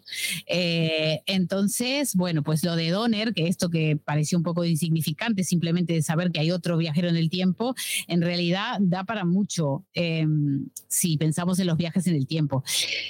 Eh, entonces, bueno, lo, pues ella viendo que, o sea, ella se quedó con este hombre. Él le dijo, ayúdame, tú me tienes que ayudar, tú sabes de dónde vengo. Y no lo ayuda el hombre porque piensa, bueno, mejor no te ayudo porque esto yo sé lo que son. Y me pareció como muy egoísta de parte de él, ¿no? Eh, va por, va por, por, la, por la propia y ya está. Y nada, y llegan, llega Jamie con sus hombres del cerro y al final los logran casi que matar a todos eh, la encuentra, Jamie la encuentra, me gusta mucho algo que le dice, estás entera, estás viva. Con eso es suficiente, digamos. A ver, ¿podría haber sido peor? Sí. Te podían haber arrancado algo, te podían haber dejado ciega, te podían haber dejado sin una pierna, te podían haber matado. Pero lo que pasa es que lo que vive Claire es muy intenso porque vive una violación eh, múltiple. múltiple que yo ya dije en el otro programa con Ivo, que no es una maldición múltiple en el libro, pero que bueno, la serie lo quiso mostrar así. Eh, eh, incluso en el libro lo describe como que el hombre es un hombre que tiene hasta eh, su miembro flácido, ni siquiera le lastima a ella. Bueno, entonces, claro, después lo que pasa es que Jamie se da cuenta que, que la violaron y le pregunta quiénes fueron, cuántos fueron. Ella dice, no sé. Entonces él dice, mátenlos a todos. En la versión en castellano dice todos. Ah, dice todo. Ah, pues no. En la versión en inglés ella dice, no lo sé.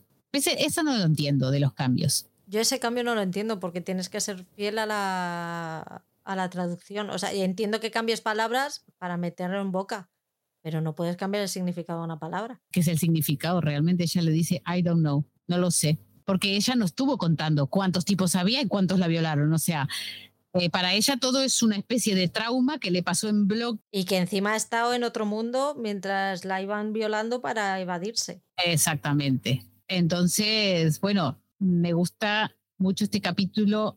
o sea, yo no estuve muy contenta con este final de esta temporada, porque esto a Claire le pasa en un momento diferente de la historia, eh, no pasa en el libro 5 y bueno, como ya lo dije el otro día, eh, no te da el tiempo para recuperarte de otra forma. Sin embargo, ahora nos dejaron así con Claire en este estado, ¿no?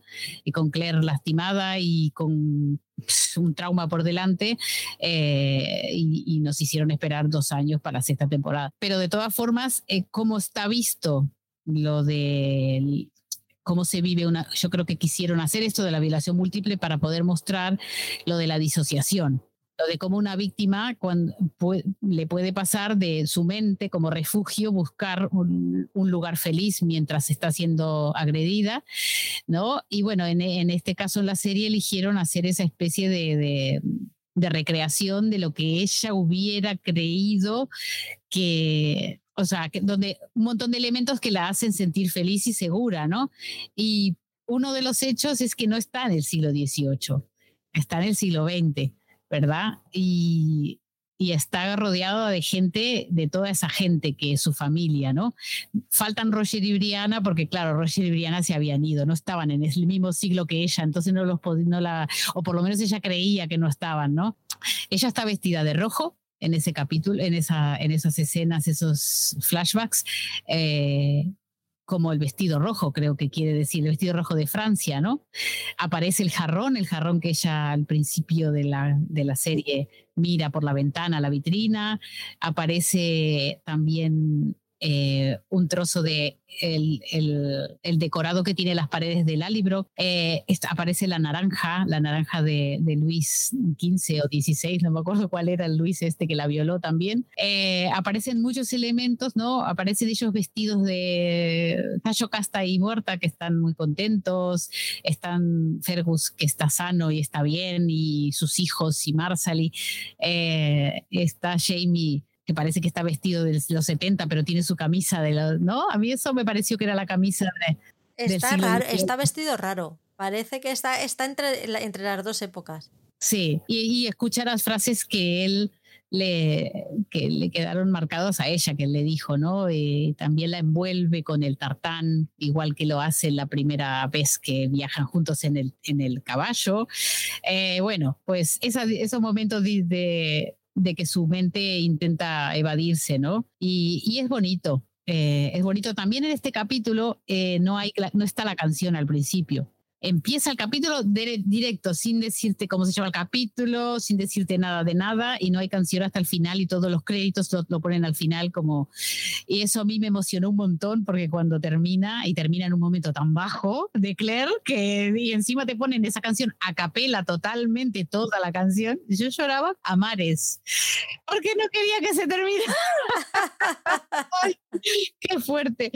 Pero sí, porque aparte sabía que se terminaba, pero lloraba mares porque necesito que Claire esté bien. Pues eso, al final eh, Claire tiene ese momento en el río también que te hace acordar a, otras, a otros momentos de la, de la primera temporada. Eh, eh, cuando, cuando Jamie la lleva a, a, las piedras y le dice, si tienes que irte, vete con tu marido, eh, no, no, la, no la, vez que realmente se va, sino antes, también hay una escena en el río que ella está con ese tartán abrigándose y solo que no estaba en otra situación, pobrecita. Y bueno, es un capítulo en que y ella dice cuando está en el río, me pareció ver a Roger, pero mi mente me está haciendo cosas extrañas. Mm. Dice, no, es verdad, Roger está. Eh, y después, bueno, el regreso al cerro, ese encuentro con su hija, con Marsali, que las dos habían vivido la misma violencia, ¿no? Y después, eh, bueno, ella tiene, va a tener que recuperarse de, de este gran trauma eh, hay una, el final, el final de la, cuando, ese, eh, cuando ellos están en el porch, que están mirando a su familia jugar y se viene la tormenta, ¿no? La tormenta va a ser la guerra seguro, pero bueno, tienen ese momento de decir, bueno, ahora estamos bien, estamos tranquilos, estamos en calma. Él le dice, ella le dice, te amo, ¿sabes? ¿No? Y entonces él le dice, si mis últimas palabras, y te lo estoy diciendo de memoria, ¿eh? si mis últimas palabras antes de morir no son te amo, es porque no he tenido tiempo. Así termina el quinto libro, con esas palabras de James Fraser, que lo voy a amar para siempre. Y parece que lo contó Diana el otro, la otra vez, que esa frase, su marido estaba al lado de ella con el diario, leyendo, los dos desayunando, y le baja el diario, el periódico, y le dice esas palabras. Y entonces ella lo sacó literal de ahí y dijo, esto lo tiene que decir Jamie Fraser en algún momento. y lo puso, eh, pero ella cuando lo cuenta se emociona al, momento, al nivel de, de, llorar cuando lo está contando. O sea que bueno, le debemos a, a su marido muchas eh, frases célebres de James Fraser. Eh, no sé qué te ha parecido mi resumen de este capítulo porque me lo agarré para mí, pero... Todo tuyo. Seguro que tú lo hubieras hecho más gracioso, seguro. No, eh, no, no, no es un tema para hacer gracia, así que yo agradezco que lo hayas hecho tú. Pues al final, eh, ¿cómo estamos? ¿No? Estamos con una, Claire lastimada. Que, a mí me llamó la eh, atención que al día, en el momento de estar en casa, mm, se acuesta con él, que yo entiendo que le quiera mucho y que quiera mm, pasar el trago y que quiera seguir adelante y es muy valiente. Pero como tú dijiste en el, en el podcast de Críticos en Serio, ostras, es muy pronto. Es muy pronto, sí. Por lo menos deja que cicatrice eso. Eh, que te, has tenido que hacer daño. Claro, es que una violación múltiple, sabrás. Por eso él le dice que eres una criatura muy valiente. cuando la está abrazando ahí, le dice, eh, eres una criatura muy valiente. Pero claro, eh, no me cuadra, eso a mí no me cuadró. Por eso yo quedé tan disgustada con este final de temporada, porque no hay manera de que alguien se crea que esto va a pasar. Eh, en el libro es mucho más suave, no deja de ser una agresión sexual y no la vamos a disminuir, es lo, todo es violación, pero no es lo mismo que un tío te se roce contra ti y acabe, ¿sabes? Que no es lo mismo que te penetren una manada de gente. Entonces, eh, físicamente, digo, Sí, sí. además de psicológicamente, pero entonces en el libro es como que ella quiere acostarse con él porque quiere sacarse de encima esa sensación de que estuvo con otro, ¿sabes? De, quiere sacarse al otro de, de su, de su piel. Y entonces eh, se acuesta con él por eso. Eh, pero bueno, ahí están eh, juntos y ella se siente protegida con él y están felices y felices entre comillas de como le dice él, estás entera y estás viva, así que a partir de ahora eh, tendrás que recuperarte, pero él está ahí para ella, ella él, él vivió eso, o sea que puede ayudarla. Aún así, Brown no está muerto. Exactamente, Brown no está muerto, ¿no? Se le llevan. Claire intenta curarle, pero no es capaz.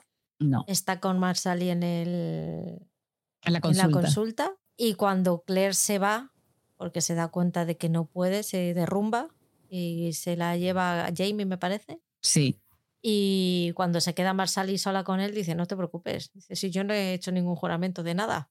Y se le carga, pero te da gusto. Y yo ahí me levanto y aplaudo. qué crack. qué bien. Qué Que linda Marsali ella, ¿no? es el segundo embarazo de la temporada, ¿no? Ahora mismo está embarazada del cuarto. En este, Ah, este es vale. el cuarto Este es el embarazo, cuarto, sí. vale, entonces es el mismo del principio de la temporada. Sí, este es Vale, el vale. cuarto embarazo, sí. Y no sé si queda algo más. Yo creo que no. Ah, bueno, sí, cuando le lleva el cuerpo Jamie Ah, al claro. hermano, le- el hermano le dice, entiendo lo que has hecho, es tu obligación a- haber hecho esto, pero ojito con las consecuencias porque yo también habrá, habrá respuesta a esto.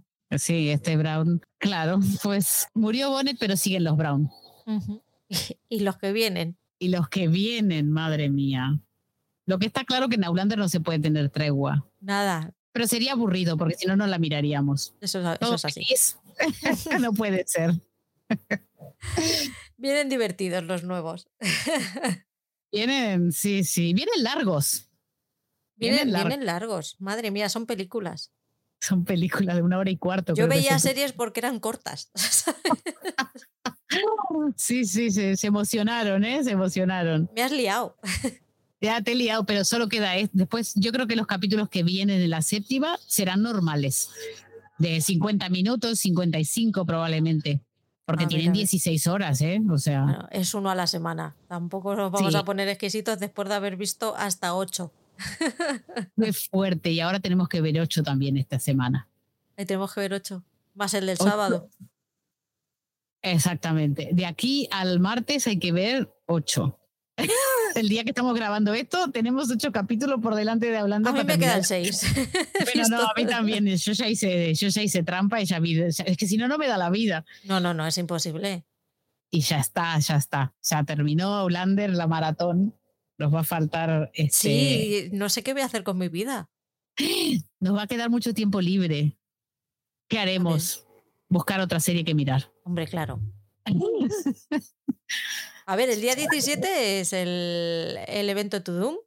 Y yo ya estoy esperando que digan la fecha de Bridgerton. Claro, a que a lo mejor. mm, ¿Tú, tú piensas que será para septiembre? Yo creo que sí, espero. De- espero Debe ser que de sí. las que esperan para otoño, ¿no? Como muy tardes, a lo mejor se hacen lo que hicieron en la primera temporada y se lo llevan al 25 de, de diciembre. Ah, sí, me acuerdo. que la vi Porque el año pasado estrenaron el 25 de diciembre, estrenaron otra que tenía mucho renombre, me parece. No sé si lo hicieron con The Witcher. El día No. 25 de, de diciembre suelen estrenar una potente. Sí, Entonces, no lo sé. Yo esa semana suelo tener vacaciones y me acuerdo que los Bridgerton me la, pero, pero me la embutí creo que en un día. Porque o era la- eran las navidades del COVID, tía. Claro, ya estábamos totalmente adecuados a, a estar ahí adentro. Claro, A mí las navidades pasadas, cuando me dijeron vamos a cenar con la familia, digo, ¿me estás contando? ¿Qué es eso? Yo tengo que ver series. Déjame. Ya, sí, yo estaba tan contenta. es horrible decirlo, pero, pero era mi modo, mi modo feliz, ¿eh? La pandemia. De hecho, nosotros el día 1 de enero, ese día no quedamos con nadie porque es nuestro día. No, no hay familia, es nuestro día de levantarnos tarde y hacer lo que nos dé la gana, ver películas navideñas, mm, tirarnos en el sofá, eh, ir al cine, lo que sea, pero nosotros solos, a nuestra bola. Ese día no hay familia. Es que al final eh, eso es vacaciones. Hacer lo que quieres, ¿no? Ya, jolín, es que además es que yo no sé tú, pero mi familia es totalmente desestructurada. Yo- padres, padres separados por todas partes. Entonces, Claro. ¿tú sabes el puzzle que hay que hacer en Navidades? Claro. Y que se me enfada uno, que se me enfada otro. Yo es que como ya tengo esta filosofía de vida, y bueno, pues si te enfadas, dos problemas tienes, ¿sabes? Yo es lo que hay. Lo siento mucho, yo no tengo la culpa de que os hayáis divorciado todos. Claro. Lo siento, pero es que al final es que terminas que si no sé qué, que es que yo no te veo, que es que yo no sé cuánto, que es que todos los años vas a cenar con no sé qué. Ande que os den por culo. A que no voy con nadie. Ahí está. Y ya Sí. está, y se acaba la tontería. Os enfadáis todos y a tomar por culo. Sí, no hay sí. problema. Yo tengo la suerte en ese sentido de que como soy emigrada, tengo la mitad de mi familia en Uruguay, otra, otra, otra mitad por ahí por Estados Unidos, o sea, pero acá ten, aquí sí que tengo, porque por, por, porque, porque sí, porque emigramos en masa, somos así, tengo familia, tanto de mi marido como mía, pero también cada uno con sus respectivos, y entonces, claro, para coincidir un día es un lío. Es un encaje de bolillos. Y Al nosotros final, tenemos gente que dice, bueno, pues uno de los días que no sean fechas importantes, pues en vez de un- el 25, comemos el 27. Venga, vale. Pero al final Claro. es que terminas 15 días, que digo, es que no son los 5 días de fiesta, es que son los 5 días de fiesta más los del medio que vas quedando con los que no has podido quedar en los 5 días de fiesta. sí. Es que, qué manera de comer. Yo llego al 6 de, al 6 de enero diciendo, de verdad, Basta. no quiero comer más. Claro. Yo diciendo que no quiero comer más, es como dejadme en paz ya. o sea, No, a quiero mí también. eh. vivir a piña un mes entero. Solo quiero comer piña, dejadme en paz. Y Sí. agua. Claro, no, esto está mal. Lo- el mejor de antídoto son que nos estrenan los Bridgerton en diciembre, nos quedamos en casa, comemos normal, que no estoy diciendo que no comamos, pero comemos normal. Imagínate qué drama que me estrenan a mí los Bridgerton en, en Navidad No, no, y tengo y yo, y yo en Navidad tengo que ir a comer con la familia. no, no, no. Yo me levanto temprano y no sé. No, no, que es que encima Llega- la estrenan a las 9 de la mañana. Es que no te da. Ah, no te da, no. No te da. Ni que te levantes a las 7, es que no Ah, yo, puedes estoy comi- yo como con el móvil en la mesa, me da igual. y cuando termino de comer me meto en una habitación. Sigan hablando. Ay, luego, que Yo luego que por qué se enfadan conmigo por las series. Pero bueno, a ver, todos somos raros en algo. A ver, así la que familia está aquí todos los días. Los Bridgerton no, solo se estrenan una vez al año. no, no, no. Y, y pocos, y pocos, dos nomás, dos veces al año tuvimos oportunidad. Bueno, esta vez la, la reina Charlotte, pero es que son, Claro. son Colin y Penélope.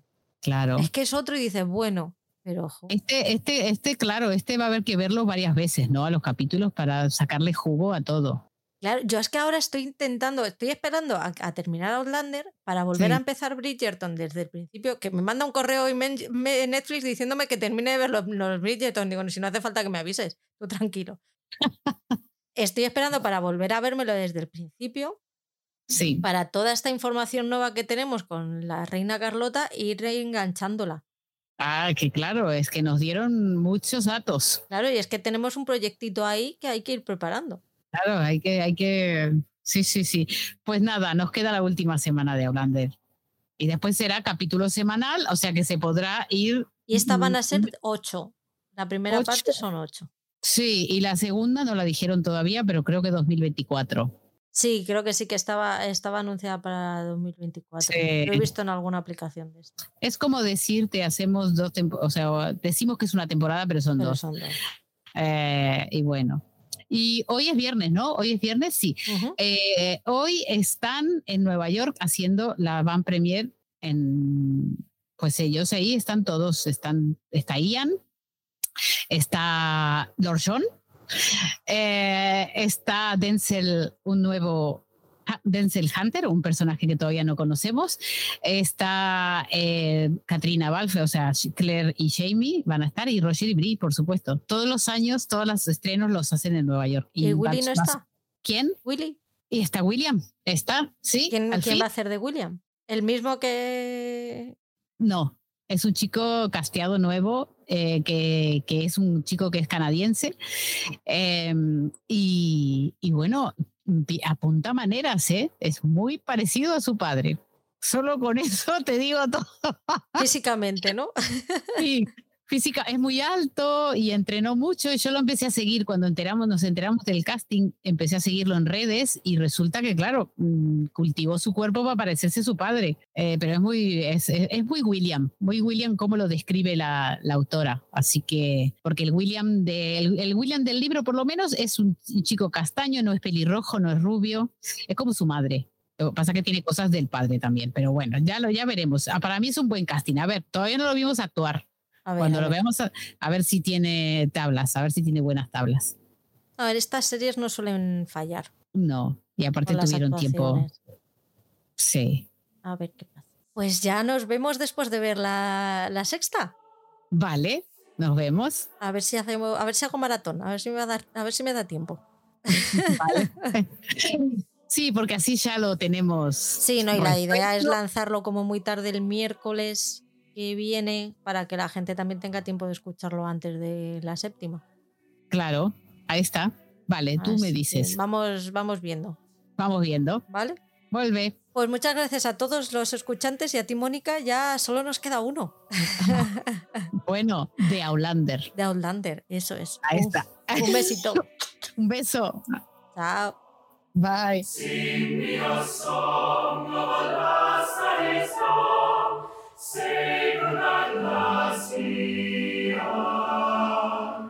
Mary of soul, she's